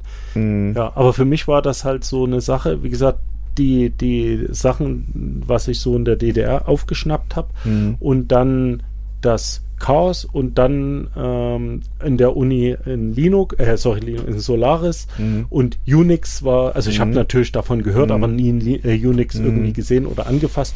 Ja, Und das dann, hatte ich schon früh. Das, und Ja. das war so über, über meinen Vater und seine und seine und seine Raiffeisenbauernbank. Mein Vater Ja. hatte natürlich ein äh, hardwaremäßig abschließbares Unix-Terminal neben seinem Schreibtisch, wo man dann so Kontostände und so sehen, Ah, sehen okay. konnte. Und das war eine Unix-Konsole. ja klar, das war Also das damals ging. ja, ja, nee. Und die Sicherung war ein physischer Schluss, ein das Zylinderschloss. 80er, 90er Jahren Ja. nicht unüblich, ja. Ja. Ja, und ähm, wir hatten, also das war halt so für mich so ein Ding, äh, Unix äh, 82 dann im Internet, äh, plötzlich irgendwo ein FTP-Server in den USA, das war für mich so, boah, also es war Mhm. eigentlich die Fortsetzung von dem, was Ja. ich so mit den äh, DDR-Netz äh, Ja. so und, und Ja. dann kam Linux, also erst habe ich es belächelt, weil okay, ich hatte eine Solaris-Kiste. Mhm. Ja gut, das waren aber auch die Zeiten, als man sich sein Linux noch nächtelang Ich- selbst kompilieren richtig, ich musste hab- und nächsten Morgen hoffen, ob es geklappt hat. Ja, äh, also ich habe mir das äh, Quellcode auf Disketten in der Uni runtergeladen, Mhm. mit nach Hause genommen und Mhm. auf dem, also wie du gesagt hast, selber kompiliert. Aber in, Distribution Moment, wir nicht. hatten aber in 90er Jahren schon CD-Brenner. Äh, und das auch- war und- dann später. Na, den ersten habe ich in Schweden gehabt, also vor, Ja. vor 94. Ja, also sowas gab Damals war das Brennen einer CD übrigens auch noch, liebe Kinder, ein Vorgang, wo man alle anderen Vorgänge auf seinem Rechner be besser einstellte und nach anderthalb Stunden mal guckte, ob der sehr Genau. teure Rohling auch was geworden war. Ja, genau. Ja. Und auch vorsichtig im Zimmer gelaufen, dass nicht so viel Erschütterung, das Mhm. konnte den Rohling auch killen. Mhm, und er war teuer. Ich weiß ja, nicht, was er gekostet 20 Mark und sowas gab's dann. Ja, sowas. Es Ja. war, es, es war, es war schlimm. Ja, und, Mhm. und das war aber, also die, auf CD, das war für mich als Student absolut nicht äh, Mhm. äh, erschwinglich. Mhm. Aber was, was ich halt gesehen habe, ich, ich habe halt gelernt, äh, Unix, Internet, wie geil das alles Mhm. ist. Und dann äh, wollte ich das auch zu Hause. Mhm. Gab es natürlich nicht. Und dann habe ich so gehört, oh, da gibt es so einen Typ in Finnland, Mhm. der baut da gerade in Unix.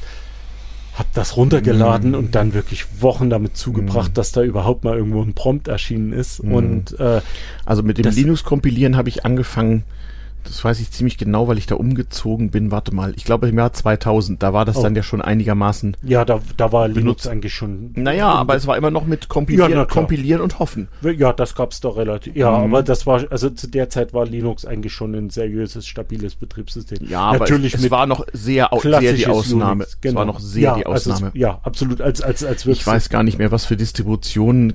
Es gab es schon SUSE und so. Also SUSE war eines der ersten, an die ich, also ich, ich glaube, es war mein erstes Linux. Ja, also die, ähm, also für mich, ich habe halt angefangen, äh, wirklich mit Disketten runterladen, selber bauen und das Ganze war wirklich so aus dieser DDR-Mentalität. Mhm ja, Hens, und das war für mich gar mhm. nicht irgendwie fragwürdig mhm. und sowas, sondern da das, haben so wir macht man die Verbindung, das. genau. Genau. genau. Und, und mhm. äh, wo dann, äh, also ich habe dann, äh, ich glaube 07 irgendwas war der Kernel, den ersten, den ich gebaut habe. 07. Irgend sowas, Nicht genau. etwa 7, liebe Kinder, Nein. 07. Mhm. genau. Mhm. Und ähm, hab dann so, na, äh, okay, ich habe mein Solaris, das ist ein richtiges mhm. Unix, das ist Spielzeug. Hab dann bei 09 irgendwas wieder reingucken und gemerkt, okay, Mhm. Wow, hier ist ja richtig Fortschritt. Ja. Und auch so dieses Ding, das ist Open Source, das war für mich einfach logisch. Das war überhaupt nicht. Ja, dieses, Erleb dieses Erlebnis, dass plötzlich ganz viele Leute auf der Welt gemeinsam was bauen. Ja, aber das war eben was, was ich aus der DDR kannte. Dieses Sharing und dieses, mhm. dieses auch nicht, ich mache mhm. jetzt zu und das ist mhm. meins und da mache ich Geschäft draus. Das war mhm. halt, das, das, das war, also das fand ich nicht nur sympathisch, das war für mich einfach nur natürlich. Und ähm, das war halt so eine Sache, wo ich gemerkt habe, okay, das ist genau das, was ich will. Ich bin dann beim FreeBSD gehangen, also weil mhm. das äh, mhm. runter war in mhm. den, aber das ist die Diskussion will ich jetzt nicht aufmachen. Das sind ja auch ver vergangene Schlachten und ja, Kriege. richtig. Und ähm, aber aber so dieses ganze dieser Open Source Gedanke und und mhm. die das das ganze Chaos und so, das fand ich halt einfach mal ähm, ich will nicht sagen, das war äh, Heimat. Ich habe die DDR nie als so jetzt aus der Sicht mhm. als Heimat gesehen, sondern ich sehe das Chaos als Heimat. Mhm.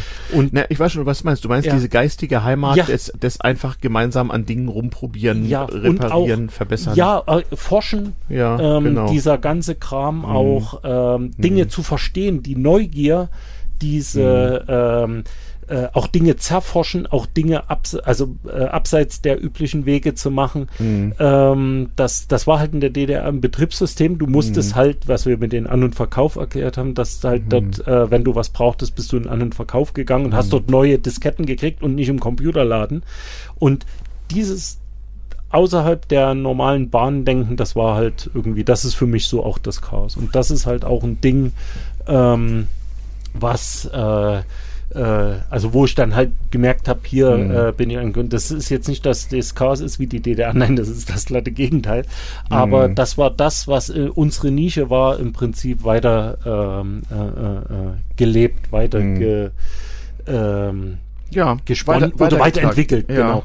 Und ja. Linux und, und die ganze Open Source Sache und auch äh, was dann Internet geworden ist mit dem World mhm. Wide Web, ähm, mit den Informationsaustausch, die Kommunikation und so weiter, das war halt ähm, einfach so großartig. Ich weiß nicht, wie mhm. ich das mhm. sagen soll. Das ja. war so und, und, und ja. so bin ich halt, muss ich sagen, aus der DDR ohne. Aus der DDR zum Open Source.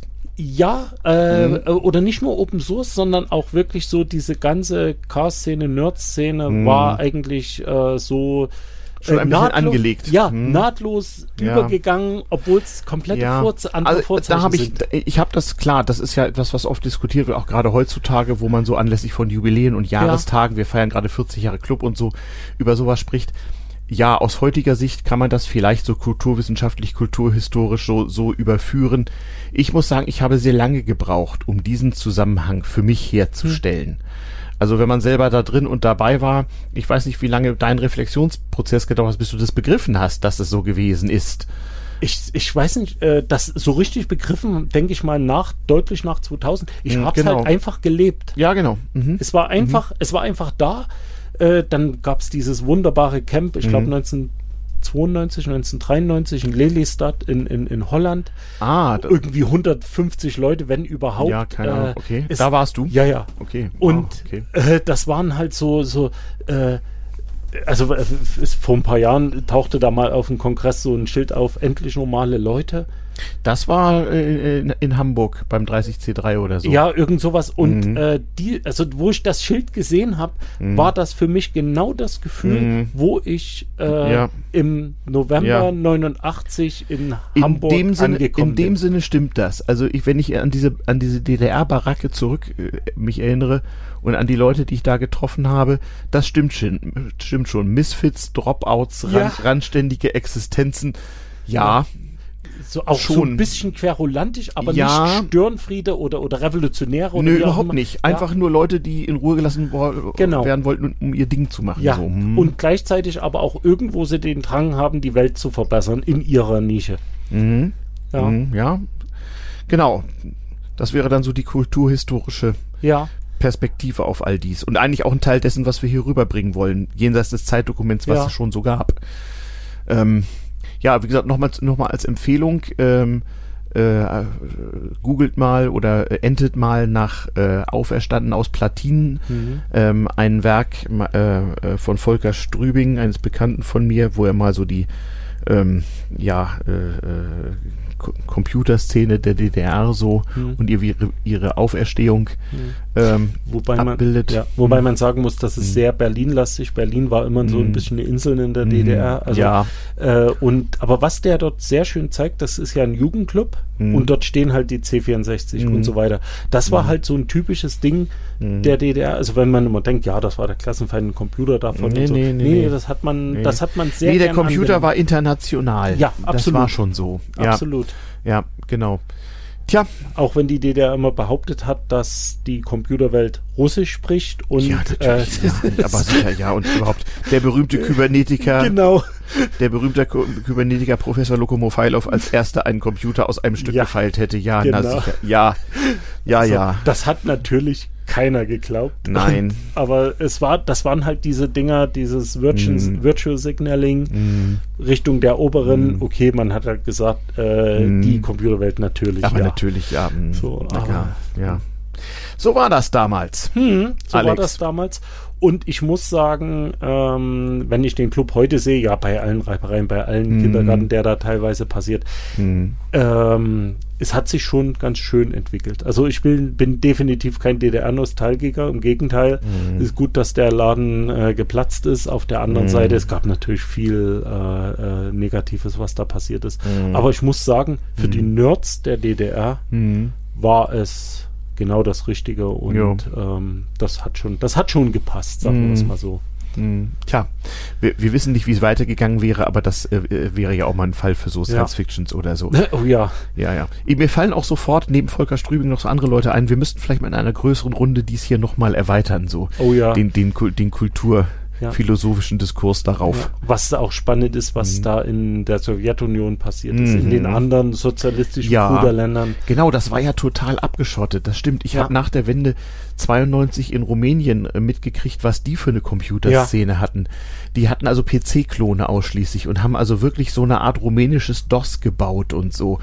Völlig krasse Sachen. Ja, also es gab in der Tsche äh, Tschechoslowakei, mhm. ja, also Tschechien, die Tesla-Computer hervorragende Geräte, ja, ja. zum großen Teil Klons von westlichen. Mhm. Also werden die mhm. DDR eher alten. Es gab auch Skoda-Computer, wusstest du das? Nein, das wusste ich Skoda nicht. Skoda hat ja vom Kernkraftwerk bis zum ja. Kraftfahrzeug alles gebaut. Skoda hatte auch eine PC-Klon-Produktion. Das wusste ich nicht. Mhm. Interessant. Mhm. Ist, ist dieser Vektor oder wie? Ich weiß, ich weiß es nicht, aber der hatte genau das übliche Logo da drauf. Okay. Ähm, und ähm, man muss immer scheiden zwischen Skoda und Skoda Auto. Das letztere war die Autofabrik und Skoda baute dann unter anderem auch Computer. Okay absolut großartig. Ja. Ähm, ich weiß gar nicht, wo ich die zuerst gesehen habe. Also es war auf jeden Fall nach der Wende, aber ja, es gab mhm. sie. Es also ich habe mich mal ein bisschen mit russischen, also mhm. sowjetischen Computern mhm. befasst, mhm. ein bisschen mit den Tschechien. Tschechien sind sieben, acht. Kilometer genau. von wo wir gerade sitzen und als Kind sehr viel auch in, in der Tschechoslowakei gewesen und dort, äh, aber komischerweise, das ist vielleicht auch nochmal ein kleiner Nachtrag zu machen, es gab aus meiner Wahrnehmung so gut wie null Kontakte zu der Nerd-Szene in Tschechoslowakei, in Polen oder so. Völlig klar, das, das, das, das gab's, ist, das, da waren halt die, die, die Ostländer auch gegeneinander hart abgeschottet ja. und der Reiseverkehr war dann auch schwierig. Also nach in die Tschechei genau, war für uns kein der, Problem. Der war okay und auch ja. der Ungarn-Urlaub, der ging noch, aber ja. die Chance, dass sich da da Nerds trafen und Dinge austauschten, die war dann, die hm. ging dann doch so eher gegen null. Ja, also wir sind als 16-Jährige hier in den Zug Mhm. gestiegen Mhm. und nach Karlsbad, also Mhm. Karla Vivari, Mhm. das ist bei uns gleich um die Ecke ins Thermalbad gefahren, Mhm. manchmal zweimal, dreimal im Monat. Mhm. Das war für uns, also Mhm. da, da war auch. Aber kein- Computer- und Elektronikladen gab es da nicht. doch, gab's. Dort haben wir uns dann auch diverse Bauteile und so immer auch Mhm. gekauft. Mhm. Aber es gab null Kontakt zu den dortigen Nerds. Mhm. Komischerweise fällt mir jetzt nur gerade so auf, Mhm. ähm, das müsste man auch mal irgendwie erörtern, was. Ja, es gibt ja heutzutage so eine Menge Hackspaces. Wir sind ja hier, wie gesagt, äh, gerade auf einem Camp, äh, wo die sogenannte Chaoszone dann auch mitwirkt. Und chaoszone.cz übrigens in diesem Netz äh, ist ja im Prinzip Osten minus Berlin plus Tschechische Republik. Genau. Wir könnten also mal, na mal nachfragen. Ja, genau. Wir könnten also mal nachfragen, ja, was das, das, denn also, find, also das ist jetzt gerade eine Frage für Mhm. mich, die sich Mhm. da aufmacht, die muss ich mal erforschen. Hm, stimmt. So. Jo, dann haben wir fast zwei Stunden voll. Ja, können wir den Laden zumachen. Wir machen den Laden zu. Für heute. Und setzen heute. uns vielleicht auch mal mit ein paar mehr Leuten, die auch diese Perspektive Ja. haben, zusammen. Ich werde zumindest den Volker mal fragen äh, und vielleicht auch den einen aus dem Club, der, am- der am 3. Februar 1990 bei, im Haus Ja. der jungen Talente war. Das würde mich nochmal interessieren. Okay, lieber Hörer, das war vielleicht etwas unstrukturiert, aber dafür hoffentlich umso unterhaltender. Mal wieder damals TM über die Kleincomputer- und Nerd-Szene in der Deutschen Re Demokratischen Republik. Ähm, mit Little Alex vom Chaos Vogtland und mit mir, Ajuvo. Bleibt uns gewogen. Nächste Folge bald ähm, auf dem üblichen Kanal. Ähm, erzählt anderen Leuten von diesem Podcast. Äh, kopieren dürft ihr ihn sowieso. Und äh, ja, bleibt gesund in diesen Zeiten. Bis bald. Ciao. Tschüss.